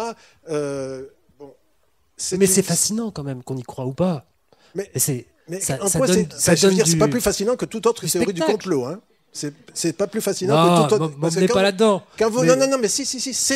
Le raisonnement, c'est une théorie du complot. Parce qu'en fait, qu'est-ce qu'on nous dit? On nous dit qu'il y a eu un secret entre Corneille, Molière et Louis XIV. Le, principe, c'est ça. Et donc que tout d'un coup, il y a un type au XXe siècle qui s'appelle Pierre Louis, qui est un poète, euh, amateur de supercherie, auteur d'une des plus grandes supercheries de la littérature française, qui est les chansons de Bilitis, qu'il a fait passer pour une, poétesse grecque, qu'il a traduite, qu'il a commentée, etc. Et puis deux ans après, il a dit non, c'est moi, Bilitis, et tout le monde était tombé dans le panneau, y compris les professeurs de grec de la Sorbonne. Bon, c'est un obsédé de la supercherie. Il a écrit sous des dons, plein de livres euh, érotiques sous des, sous des noms d'emprunt, etc. Bon, bref, tout d'un coup, il invente ça. Mais quand on regarde il a trouvé ce secret. Mais quand on regarde la réalité des choses, on s'aperçoit que tous les contemporains savent qu'il y avait une forte hostilité entre Corneille et Molière, que quand on lit l'école des femmes, on, arrive dans la première scène, un passage où euh, Chrysalde dit à Arnolphe, je sais un paysan nommé Gros-Pierre, etc., et qui raconte qu'il voulant se, se, parer d'un titre euh, et d'un fossé bourbeux, enfin, et voilà, il, suffit, il, prit le nom d'une terre qu'il fait entourer d'un fossé bourbeux, et il termine en disant, et de Monsieur de Lille en prit le nom pompeux. Monsieur de Lille, c'est le nom de fief de la famille Corneille, euh, Thomas Corneille, auteur à succès à l'époque, on l'appelait tout le temps Thomas Corneille de Lille ou Monsieur de Lille ou le Sire de Lille. Ah Tous ah. les contemporains ont, compris que euh, Molière se fichait de la, famille. Et qu'est-ce qu'on apprend aussi Que, évidemment, première de l'école des femmes, la famille Corneille a fait une cabale pour faire tomber l'école des femmes. Alors après, qu'on dise c'est Corneille qui a écrit ça, moi je veux bien, mais euh, non, non, non, non, c'est parce que c'est pas la question, mais euh, c'est Pierre Louis, donc début 20e, qui en parle. On en a reparlé, ça revient de temps en temps, régulièrement, cette histoire. Est-ce que qu'on le veuille ou non, ça fait pas partie de l'histoire de Molière maintenant? Qu'il y ait eu cette, cette, cette idée en tout cas. Je vais finir par le croire, puisque chaque fois on me pose la question. Mais alors, dans la même veine, et pour changer de question. je, sais qu'il y a des choses. Non, mais c'est la même chose. Moi, j'ai écrit euh, sur le masque de fer, et j'ai repris toutes les théories. Et il y a une des théories qui dit que c'est Molière sous le masque de fer. C'est parfaitement farfelu, on est d'accord. Mais n'empêche, le type s'appelait Anatole Loquin. Au 19e siècle, il a cette idée, et il travaille son sujet. Il a écrit 5000 pages sur Molière pour essayer de prouver que c'était le masque de fer. Il a tort, c'est évident, il a tort, c'est complètement farfelu, grotesque. Mais n'empêche, sur Molière, moi, en lisant ses œuvres pour travailler cette théorie, j'en ai appris, j'ai appris plein de choses sur Molière. Euh, que, qui, étaient, je veux dire, pas des, pas des choses farfelues, parce que pour, pour, pour euh, arriver à sa théorie, il fallait qu'il revisite toute l'histoire et les documents euh, sur Molière. ce, que, je, peux vous dire, c'est que les documents sur Molière au XIXe siècle, ils commençaient à peine à apparaître. Euh, et euh, tout, tout ce qu'on lit, les biographies sur Molière qui, qui, qui paraissent au XIXe siècle, les travaux sur Molière qui travaillent, à part un groupe d'historiens qui va se surnommer moliéristes à la fin du XIXe siècle, qui travaillent dans les archives, qui travaillent les archives nationales, qui vont partout, qui, qui nous ont beaucoup aidés justement. Et il y a un magnifique livre fait par des archivistes en, dans 1962 qui s'appelle 100 ans de recherche sur Molière. Mais à part ce, ce groupe-là qui va devenir plus important, tout ce qu'on raconte sur Molière, les, soi-disant euh, recherches qu'on a pu faire, euh, c'est entièrement faux. Je veux dire, la, plupart, ce sont des choses inventées. J'aimerais bien lire un de ces jours, et je me plongerai, si j'ai du temps, sur votre, sur votre, sur votre auteur, parce que je suis fasciné de voir que tous ceux qui ont écrit au XIXe siècle des livres ou des préfaces sur Molière se plaisent à raconter. Il y a un roman de Molière, un roman de Molière qui est apparu en, 1600, en 1705 par son premier biographe qui s'appelait Jean-Léonard Glalois de Grimaret. Et Grimaret, il a quasiment inventé mm. tout sur. Et jusqu'à Mnouchkine, dans ce magnifique film qu'elle a fait, jusqu'au roman de Monsieur de Molière de Bulgakov, tout ça s'est informé par Grimaret, alors même qu'à la fin du XIXe siècle, tout le monde a démontré que découverte après découverte, ce qu'avait écrit Grimaret, c'était faux, alors même que Boileau, quelques mois après la publication de ce livre, dit tout est faux dans ce livre et il ne sait même pas des choses que tout le monde sait. Mais malgré tout, on s'aperçoit que euh, on s'en fiche, on s'en fiche. Et c'est pour ça que cette histoire, pour l'histoire Corneille-Molière, j'ai fait un site internet sur lequel j'ai dû passer des milliers d'heures qui s'appelle Molière, auteur des œuvres de Molière. Je jamais dû vous lancer là-dessus. En fait. Où je, où, où je, je, démonte point par point toutes les bon point par point. Je vous dis, ça m'a pris des milliers d'heures de répondre point par point à ça, un travail inutile alors que je sais que ça va me survivre. De même que je sais que ce brave Grimaret, que je démolis de fond en comble sans arrêt, il va me survivre. Que tout, le monde, dès qu'on voudra se tourner vers Molière, on ira chercher Grimaret, et dès qu'on voudra se dire ah quand même Molière, il y a une histoire, hein, vous savez, il n'y a pas de fumée sans feu, donc peut-être qu'en fait il n'y a pas, etc. Et on va retourner vers les théoriciens qui ont, du complot qui ont inventé cette histoire Corneille-Molière et, et mon site. Euh, quelques curieux iront le voir, mais voilà, c'est ça, l'histoire. Justement, on va pas faire tout sur Molière, mais ça me permet de faire une transition avec encore une autre, un autre courant, une autre manière d'écrire l'histoire que moi j'aime beaucoup, même s'il faut le prendre avec des pincettes, c'est celle de G. Le Nôtre, euh, donc euh, grand, grand raconteur d'histoire, de vulgarisation historique, même si justement, il y, a cet épisode euh, où il raconte que, parce que dans la thèse, Corneille a écrit les, les pièces de Molière, euh, l'argument c'est on n'a jamais retrouvé euh, d'écrit de Molière, rien du tout.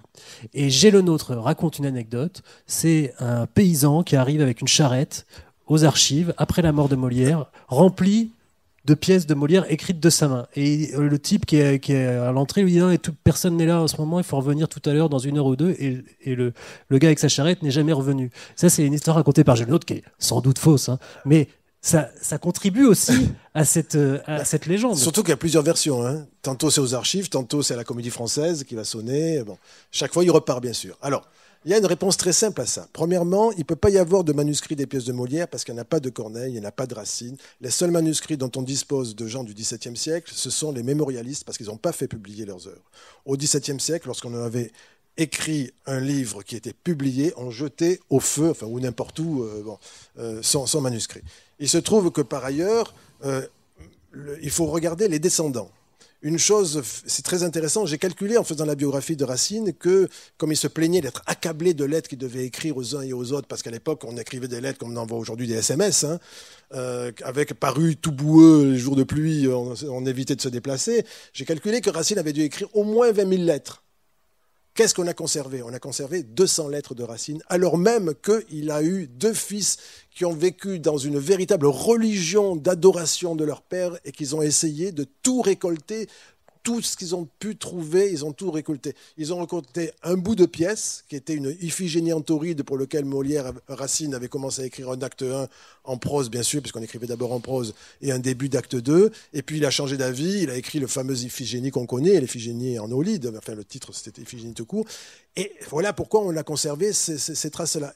Et Molière, lui, il a eu quatre enfants, trois sont morts. La quatrième, c'est une fille qui a été élevée dans un couvent qui est resté jusqu'à l'âge de 25 ans. Quand elle est sortie, elle a épousé un organiste d'église, c'est-à-dire qu'elle était dans un milieu où pour qui le théâtre empoisonne les âmes. Donc on ne voulait absolument pas entendre parler de ce qu'avaient fait ses parents, de ce qu'avait écrit son père.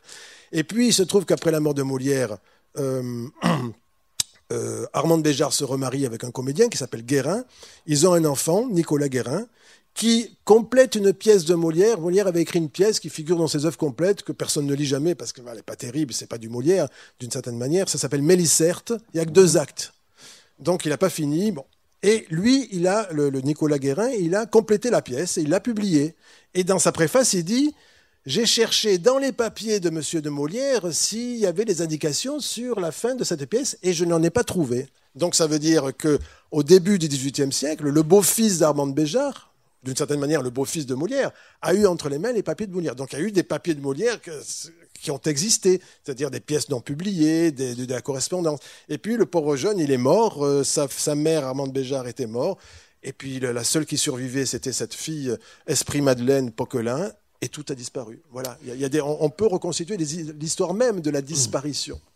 Elisabetta Lorgo, euh, Philippe d'Orléans n'a jamais existé, j'ai entendu ça. Euh, non, je plaisante.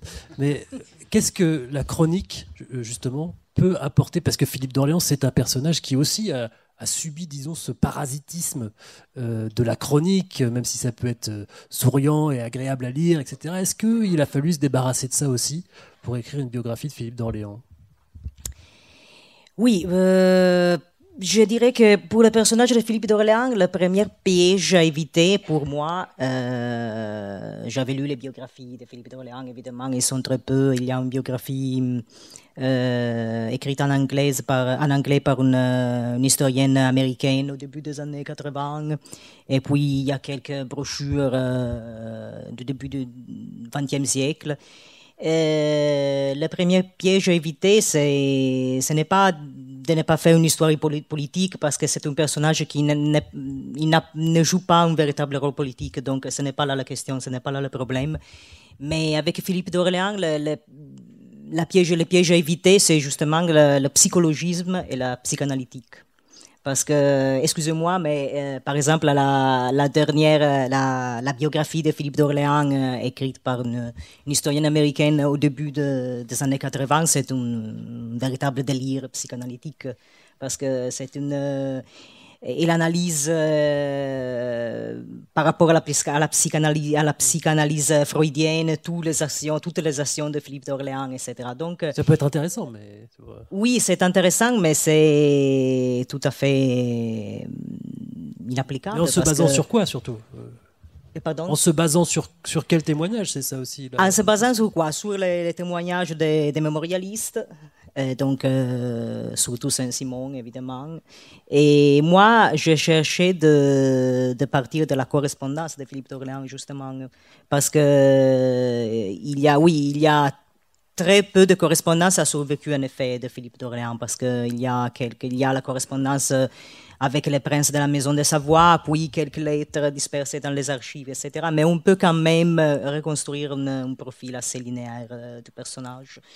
Donc, euh, oui, pour Philippe d'Orléans, le, piège, c'est de ne pas tomber dans la psychanalytique, dans le psychologisme. Oui, parce qu'évidemment, le personnage se prête beaucoup, parce qu'il y a la question de l'homosexualité, il y a la question du travestissement, euh, donc la cohorte de favoris, la, la, relation avec Philippe de Lorraine, toute une série de choses qui, évidemment, se prêtent beaucoup à la, à faire de la psychanalyse ou, ou quand même du, psychologisme. Euh, dans la même veine, Charles-Éloi Vial et, Antoine Boulan, euh, j'ai le nôtre, il a beaucoup écrit sur la Révolution. Est-ce que c'est pareil? Euh, Vous, Antoine, vous êtes venu à la Révolution par l'exécution de, Louis XVI, qui est le moment, le, moment, un très chargé d'émotions comme ça, et qui se prête à la chronique. Et il y, en a, il y a eu des, tas de témoignages de, ce moment-là. Comment on s'en débarrasse? Est-ce qu'il faut s'en débarrasser d'ailleurs? Pour écrire une histoire qui, vise la, vérité historique Est-ce qu'il faut se débarrasser de, l'émotion Du parasitisme dire, de la chronique je pense que c'est important, oui. Euh, alors j'ai le nôtre d'abord, je précise pour le public, un hein. G c'est bien la lettre G point le nôtre, ce qui ne veut pas dire Georges mais Gosselin le nôtre, voilà. Euh, oui, avec le nôtre, on est, on est effectivement. Qu'est-ce que ça apporte, au contraire hein? Non, non. Alors, alors, on parlait tout à l'heure de ce que je n'avais jamais lu. Maintenant, je vais enfin parler de ce que j'ai lu. j'ai le nôtre, c'est le premier que j'ai lu, justement, parce que j'ai commencé par la petite histoire. C'est toujours euh, plus facile de commencer par là. Euh, voilà, le nôtre a écrit une histoire de la Révolution sous l'angle beaucoup anecdotique. Il a fait toute une série de, de livres qui s'appelaient Vieille maison, vieux papier, où il a reconstitué comme ça des petits épisodes de la Révolution qui sont très bien faits. Et il s'est beaucoup attaché également, moi c'est ce qui m'a plu, à reconstituer notre, beaucoup la, la, topographie des lieux révolutionnaires et du Paris révolutionnaire euh, notamment. Mais le nôtre, euh, euh, c'est de la chronique, mais c'est quand même très sérieux. C'est-à-dire que le nôtre est allé aux archives, le nôtre écrivait des livres avec les fameuses notes en bas de page dont on parlait tout à l'heure. Oui, c'est pour ça qu'il est intéressant. Voilà, il allait très loin. Il a étudié les plans de la conciergerie, de la maison de Danton, de la maison de Marat. Enfin, il a, il a, il a fait un travail extrêmement sérieux et voilà, mais bon, euh, est-ce que c'est de la chronique? Ça, je ne sais pas. C'est de l'histoire anecdotique, mais c'est quand même de l'anecdote très parlante. Aujourd'hui, on a beaucoup d'historiens qui font de l'histoire anecdotique et qui se contentent de recopier les livres des autres. Le nôtre ne faisait pas ça. Il faisait des livres profondément originaux. Il allait vraiment dans les documents. Et je pense que Charles qui a dû, je sais pas si le nôtre a écrit sur le temple. Hein, tu, si, il a écrit. Euh, voilà, il a écrit des choses très utiles, notamment dans la reconstitution des décors, dans la vie quotidienne des gens, mais en se basant toujours sur de l'archive. Donc, euh, est-ce qu'il faut se libérer de la chronique, je ne sais pas. En tout cas, je pense que la lecture de l'eau est quand même une saine lecture pour, euh, pour arriver à resituer certains repères, à avoir une certaine méthode. Euh, et c'est quand même un travail qui, de ce point de vue, est important, oui, je pense je rebondis, euh, je rebondis là-dessus puisque je, me suis beaucoup servi de, des écrits de, de, Le Nôtre euh, pour travailler sur le Temple. Il a travaillé sur le ménage Tison, par exemple, qui était au service de Louis XVI et de Marie-Antoinette dans la tour du Temple. Il a, laissé des plans euh, extrêmement utiles et pour moi, c'est un, c'est un historien qui a aussi laissé des archives extrêmement pratiques puisqu'on voit qu'il fréquentait les archives nationales, il prenait des notes, il transcrivait des documents et certains de ces documents ont disparu parce que naturellement, tous les dingues qui sont persuadés que Louis XVII s'est évadé, dès qu'ils voient un document avec écrit le petit capet et tout, hop, ils dans la poche, ce qui fait que les liasses d'archives concernant le temple sont beaucoup plus minces maintenant qu'elles ne l'étaient euh, peut-être à l'époque de Lenot. Donc là aussi, ça m'était très précieux pour trouver euh, certains documents. Euh, donc j'ai beaucoup de respect, j'ai beaucoup de respect pour lui, beaucoup de sympathie. ce qu'on appelle la petite histoire de Lenot, qui pourrait être celle de Frédéric Masson, que j'aime beaucoup aussi, c'est peut-être plutôt une histoire matérielle, une histoire basée sur les sources, sur des petits éléments, mais une histoire extrêmement de la micro-histoire en fait. C'est peut-être plutôt ça. C'est très différent de la petite histoire actuelle puisque j'ai très peu croisé Stéphane Bern aux Archives nationales, j'ai très peu croisé euh, Franck Ferrand aux Archives nationales, donc ça n'est pas tout à fait la même façon d'écrire ah, l'histoire et de la raconter. Ah oui, bon, il y a longtemps alors. Ne me mettez pas dans cette position. Franck, il va beaucoup aux archives, vraiment. Euh, vous m'avez troublé parce que je voulais passer à Michelet, justement. Je voulais passer du au cran au-dessus. Michelet, mais comme le nôtre d'ailleurs, il y a quand même une sorte de mépris de, de, certains historiens envers ces auteurs-là, dans leur euh, évidemment pas de mépris de la personne, j'imagine, mais enfin dans leur manière de raconter l'histoire. Est-ce qu'elle, est-ce que c'est mérité, c'est possible? Alors euh, Michelet vient d'être édité en Pléiade pour l'histoire de la Révolution française avec un commentaire, euh, enfin, des commentaires, des, notes, un appareil critique qui montre qu'il y a quand même euh, un intérêt dans le dans le travail de Michelet, dans la démarche de Michelet qui est une démarche historique, mais c'est une démarche littéraire, une démarche de mémoire. Et je ne sais pas si vous avez lu le, journal de Michelet, c'est une lecture que je vous recommande. On voit, il parle d'aller aux archives, il parle d'aller au cimetière voir les tombes de certains personnages. Il fait régulièrement déterrer certains de ses amis pour voir à quoi ils ressemblent après leur mort. Donc il a un rapport à la mort et au temps qui passe qui est assez, assez intéressant. Et Michelet, ce qui, m'intéresse dans cette démarche, c'est outre la, plume, là aussi le talent qui est, formidable. Il y a une description de la tour du temple qui est, magnifique où il la compare à, un hibou euh, noir avec les ailes repliées, donc c'est très beau. Mais ce qui est intéressant chez Michelet, c'est que c'était un archiviste. Il a consulté les archives. Si on regarde les papiers de Michelet, on peut voir ce qu'il a consulté, avec quoi il a travaillé, où sa documentation peut être très fine et euh, plutôt très pertinente, ou au contraire, c'est plus lâche et euh, peut-être qu'il débloque un petit peu.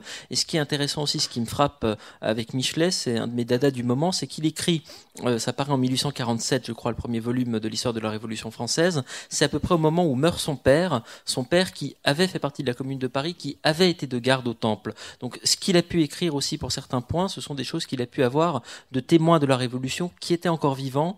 Et ce qu'il raconte en disant j'ai vu tel témoin, euh, telle personne que j'ai pu rencontrer, ce qu'il note dans ses archives là aussi sur rencontre avec un tel qui m'a raconté telle, telle anecdote, ça c'est aussi une source pour l'histoire. C'est de l'archive.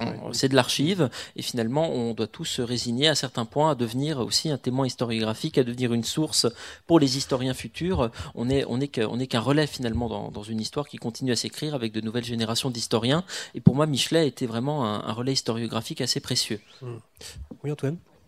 Juste pour préciser pour Michelet, il y a une chose dont il faut tenir euh, beaucoup compte aussi, c'est que non seulement il a vécu dans le Paris de la Révolution, son père effectivement était un imprimeur jacobin qui avait milité dans les milieux sans culottes, donc il était très proche de ça, ça lui parlait. Mais au-delà de ça, il a travaillé également sur les archives et notamment sur les fameuses archives qui ont brûlé à l'hôtel de ville pendant la Commune de Paris en 1871. Donc il ne faut pas négliger toute cette génération d'historiens comme Michelet, comme Quinet, comme Blanc, etc. du 19e, parce qu'ils ont eu accès effectivement tu l'as dit, à des fonds qui depuis ont pu disparaître. Alors, euh, tu donnais l'exemple des dossiers du Temple, mais il y a tout l'état civil qui a brûlé en 1871 sous la commune à l'hôtel de ville et que beaucoup d'historiens ont utilisé, alors que nous, aujourd'hui, on ne les a plus. Hein. Euh, Alain Hugon, euh, pardon. à propos de Michelet, j'avais, moi j'ai adoré par exemple La sorcière de Michelet. J'avais lu la, parce que j'ai étudié la sorcellerie en Italie, en France pour la, ma thèse de doctorat. Donc, j'avais adoré ce livre. J'avoue que j'étais très déçu lorsque j'ai découvert très, très ingénuement que Michelet était, était très critiqué par les historiens. Euh, oui, j'étais très déçu parce que j'ai adoré ce livre. Mais justement, pour en revenir au début de la conversation, est-ce que, est-ce que avec Michelet, on n'atteint pas quelque chose de très rare finalement, c'est ce souffle euh, dans le style et à la fois cette euh, presque rigueur historique. Oui, rigueur historique et rigueur, archivistique surtout. Rigueur historique, mais, oui, il a, il a analysé les sources, il, il connaît les archives, oui. Alors Hugo, je vous vois euh, oui. C'est ce que disait euh, Georges Forestier tout à l'heure, c'est qu'on est euh, à l'époque du Michelet au moment de la Constitution nationale, et donc on construit. Mais l'histoire, ce n'est qu'une reconstruction, quoi. C'est Pénélope qui refait son métier tout le temps. Au moment aussi où l'histoire se fait science. Euh, oui, elle se fait quoi. Elle se fait science, elle se fait méthode, effectivement. Mais avec Michelin, on est encore dans le souffle. Hein. on est encore, effectivement, on l'a dit, fils d'un imprimeur sans culotte, etc.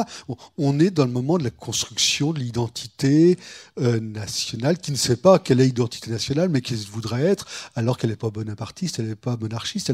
Qu'est-ce qu'elle est? Voilà. Donc ce souffle-là, il est indispensable au discours dont le, dont le public a besoin je pense, ou dont la société a besoin. Et actuellement, je, repense, excusez-moi, je, je, pense à, Pierre Chonu, qui est un grand historien, mais on ne peut plus écrire ce qu'a écrit Pierre Chonu. On a fait un colloque il y a, que trois mois là-dessus. Euh, c'est passionnant, mais qu'est-ce que c'est daté? Voilà. Donc on, on écrit l'histoire depuis notre et eh ben justement, il y a un, chapitre de votre livre qui est consacré à l'importance de l'écrit euh, dans la conquête de l'Amérique par l'Espagne, et son titre est très beau Écrire, deux points, vaincre l'espace, vaincre le temps. Mais cette histoire-là, elle est écrite euh, par les vainqueurs, par les conquérants. comment comment est-ce qu'on écrit une histoire quand on a la version de ceux qui ont amassé, d'une certaine manière, le plus d'archives, quoi, qui ont laissé là le plus de sources? Euh, je, je vais pas répondre à la question indirectement. C'est pas une histoire des conquérants, ce que j'ai fait dans la Grande Migration. C'est l'histoire de 500 000 à 1 million de personnes qui traversent l'Atlantique au moment de, du désenclavement du monde, comme selon l'expression, c'est-à-dire à partir du moment où on s'aperçoit que la Terre, la Terre, ben, la Terre est, finie, qu'elle est ronde, Magellan 1521, etc. Donc c'est une histoire plutôt des, des, inconnus. Alors les conquérants, ils sont 180, je crois, Caramarca, qu'on prend un cas. Là, il y en a entre 500 000 et 1 million, on ne connaît pas le chiffre exactement. Donc c'est plutôt l'histoire de ceux qui partent. C'est une histoire du départ. On s'intéresse toujours à ceux qui arrivent, Pizarro, Cortés, tout ça, mais on s'intéresse pas au départ. La question de le départ, bon, on va dire. Vous parlez de l'écrit, je pense moins à l'écrit. Moi, ce qui m'a intéressé surtout, c'est cet arrachement, cette séparation, ce départ. Euh, on, parle toujours de ceux qui arrivent. D'accord Que ce soit les conquérants, que ce soit les immigrés, c'est des gens qui arrivent. Mais avant d'arriver, il faut partir. Et quelles sont les conséquences pour le lieu d'où on part? Ces conséquences sont gigantesques pour l'Espagne du XVIe siècle, très certainement pour d'autres pays actuellement. Et donc cette question est fondamental. Alors évidemment, là-dedans, euh, l'écrit est quasiment l'un des seuls documents qui nous reste de cette époque-là comme trace. Il n'y a pas de film, il n'y a pas d'enregistrement, il n'y a rien du tout. Donc on a écrit. Et quand on garde un écrit très longtemps, c'est qu'on y attache un prix particulier pour certaines raisons.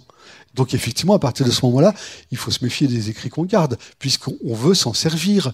Et l'historien doit s'interroger c'est pourquoi regarder tous ces écrits. Mais en même temps, ce qui est passionnant, c'est que euh, ce, ce, processus d'écriture, ces lettres, c'est le seul moyen de garder un contact avec le pays d'origine lorsqu'on est détaché, arraché, ou lorsqu'on a réussi une magnifique carrière à l'étranger, si on préfère.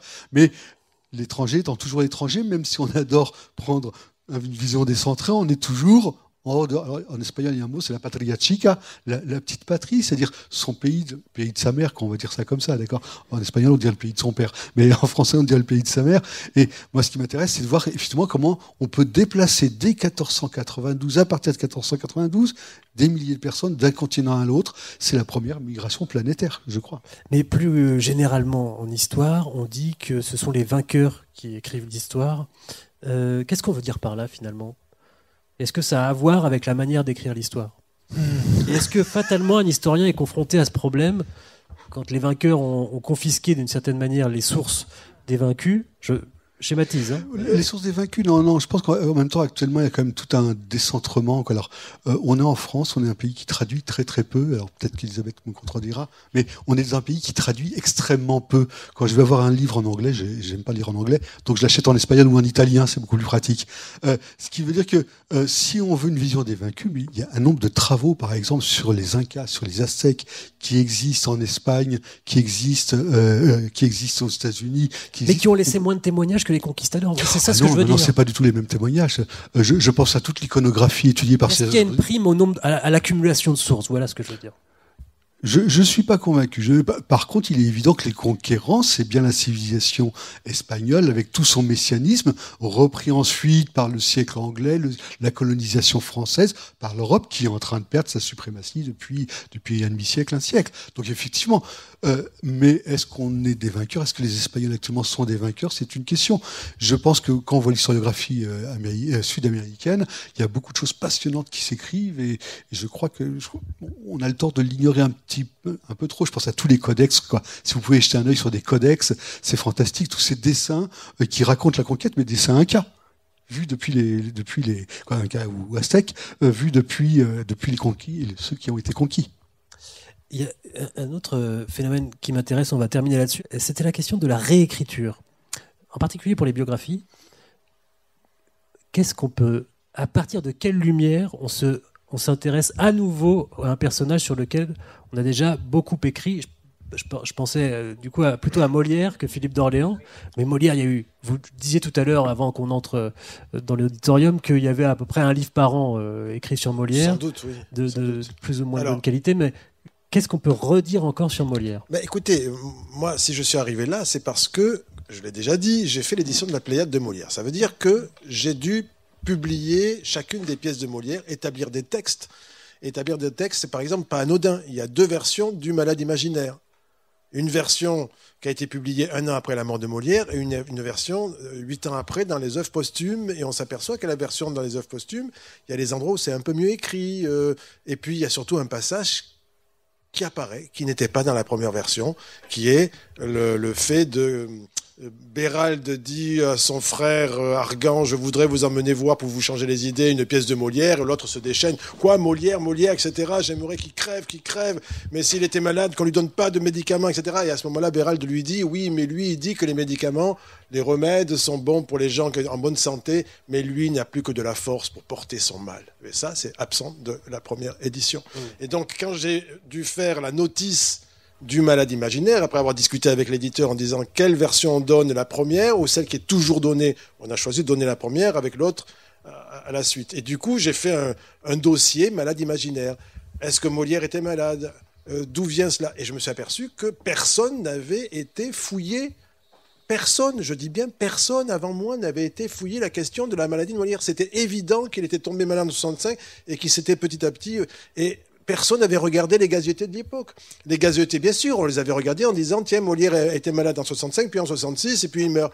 Mais personne n'a remarqué que Molière était le centre constamment. C'était une star de cette littérature people. Il était tout ce qu'il faisait, on le disait, comme on disait sur Philippe d'Orléans. Il veut dire, c'était le seul avec Lully dont on parlait constamment en dehors des grands seigneurs, etc. Et plus jamais on dit qu'il est malade. Alors que les autres, on dit quand il tombe malade. Jamais Molière ne tombe malade. Sa femme tombe malade en 72, Armande Béjart. Elle est tenue éloignée trois semaines du, théâtre. On le dit. La parc Charon a voulu l'embarquer dans sa, dans sa barque, etc., etc., Molière, rien. Et du coup, quand on commence à fouiller, bah, j'ai trouvé un texte que personne n'avait jamais cité, la correspondance d'un célèbre euh, critique du XVIIe siècle qui s'appelle Jean Chaplin, qui écrit en juin 73, quatre mois après la mort de Molière, un professeur de Padoue, le professeur Ferrari, très important à l'époque dans la République des Lettres, il lui dit, je vous félicite d'être sorti de cette toux et fluxion qui nous a tant tué de gens cet hiver à Paris, et il ajoute, nous, hommes de public, quand nous parlons, nous échauffons les poumons et donc nous sommes sensibles à la, fluxion au XVIIe siècle. Ça va du gros rhume à la bronchite, à la pneumonie, à la pleurésie. Hein. C'est tout ce qui fait couler des choses dans, les poumons. Et, donc, euh, nous, nous échauffons, nous sommes sujets à la fluxion. Donc faites bien attention. En tout cas, je suis très content que vous soyez sortis de cette toux qui nous a emporté notre Molière, le Plot et le Terence du XVIIe siècle lors de sa dernière action, c'est-à-dire la dernière pièce de théâtre personne n'avait jamais regardé ce texte-là, qui, confirme qu'il y a eu un hiver extrêmement rigoureux, qu'il y, a eu des dizaines de morts à Paris en février 60, janvier-février 73, et que Molière a été victime d'une, d'une épidémie, enfin, d'une atteinte bronchopulmonaire comme beaucoup d'autres. Et c'est à partir de là que, du coup, ça a été une nécessité pour moi de reprendre dossier par dossier. Et je me suis aperçu que dossier par dossier, personne n'était allé vérifier. Tout le monde répétait ce qui avait été écrit avant. Alors, pardonnez-moi pour cette question et on finira, j'aurai la même pour le Temple et le tribunal révolutionnaire, mais est-ce que vous aimez euh, Molière, Poquelin? Je veux dire, ah, l'historien est humain. Euh, quand on lit un romancier, on peut devenir ami avec ce romancier. Est-ce que vous aimez votre sujet et qu'est-ce que ça pose comme problème plus à l'aise pour répondre que c'est pas la première fois qu'on me pose la question et chaque fois je réponds de la même manière. J'ai écrit deux biographies, l'une de Racine et l'autre de Molière. Racine, je sortais de la Pléiade aussi, j'ai éprouvé le besoin aussi de, de resituer Racine en son temps, d'expliquer comment il fabriquait ses pièces, etc et Racine, et je me suis efforcé d'avoir euh, la plus grande empathie possible avec cette, ce jeune homme sorti d'une secte fondamentaliste qu'on appelle les jansénistes, pour laquelle j'ai pas beaucoup de sympathie, mais je me suis passionné pour ça à tel point que certains collègues m'ont dit j'ai appris ce que c'était que la grâce efficace et la grâce euh, euh peu importe. Le débat sur la, j'ai oublié, excusez-moi, le débat sur la grâce en lisant ton livre parce que je, me suis efforcé de me plonger là-dedans, mais à la fin du livre, j'avais un regard neutre sur Racine, j'ai essayé de le faire, euh, mais sans amour pour lui. Alors que Molière, c'est vraiment quelqu'un avec qui, constamment, je me disais, j'aurais bien aimé être copain avec lui. Voilà. Ce qui peut poser un problème éventuellement, s'il y a une crasse à révéler sur un copain, ça se fait pas, quoi. Ah ben ça, on est historien ou on l'est pas. Je veux dire, si on est, si on s'efforce d'être, vous allez vous quoi qu'il arrive, quoi qu'il arrive, euh, on dit tout. Même question euh, pour des sujets euh, où, l'affect est très présent quand même dans les tribunaux oui. révolutionnaires. J'espère que vous n'allez pas me demander si j'aime le ah, tribunal révolutionnaire. Fouquier-Tinville Ou Fouquier-Tinville. Euh, non mais le public ayant entendu tout à l'heure que j'avais démarré sur l'histoire de la Révolution avec l'exécution de Louis XVI, maintenant je suis sur le tribunal révolutionnaire, vous allez tous croire que, que j'ai un grain, et c'est peut-être vrai d'ailleurs. Hein. c'est tout, tout, tout, ça est assez morbide. Non, c'est oui l'affect. Alors bon, je sais pas trop comment traiter ça. Moi, évidemment, quand j'ai étudié mon sujet, euh, voilà, il y a, y a, des moments difficiles. Tout ça s'est passé il y a plus de 200 ans. Il n'y a pas de photos, il n'y a pas de films. Tout ça est un peu désincarné. Et c'est vrai qu'on a toujours l'impression que quelqu'un condamné par un tribunal il y a 200 ou 250 ans, c'est moins grave que quelqu'un condamné par un tribunal à l'époque de Staline. Non, c'est pas moins grave. C'est la même chose. Simplement, c'est plus éloigné, donc on a plus de distance par rapport à ça. Voilà, moi j'ai vu des, des cas de gens condamnés à mort, etc. J'ai vu des archives à Pierrefitte avec euh, des audiences de procès, des textes de jugement. Oui, ça peut être assez dur, euh, mais voilà, il faut, arriver à garder une certaine distance par rapport à ça. Je pense que l'historien doit arriver à ne pas trop euh, exprimer ses émotions ou son jugement personnel dans son récit, même si forcément le fait d'analyser un sujet, de le contextualiser, de l'interpréter, on en parlait tout à l'heure, ça vous implique forcément dans ce que vous écrivez. Mais à partir du moment où ouvertement vous commencez à condamner les choses que vous étudiez, vous, vous allez au-delà de votre métier. À mon avis, hein, moi c'est comme ça que je le ressens. J'ai un ami historien qui travaille aussi sur la terreur. Lui, il m'a beaucoup reproché d'avoir fait un livre trop neutre.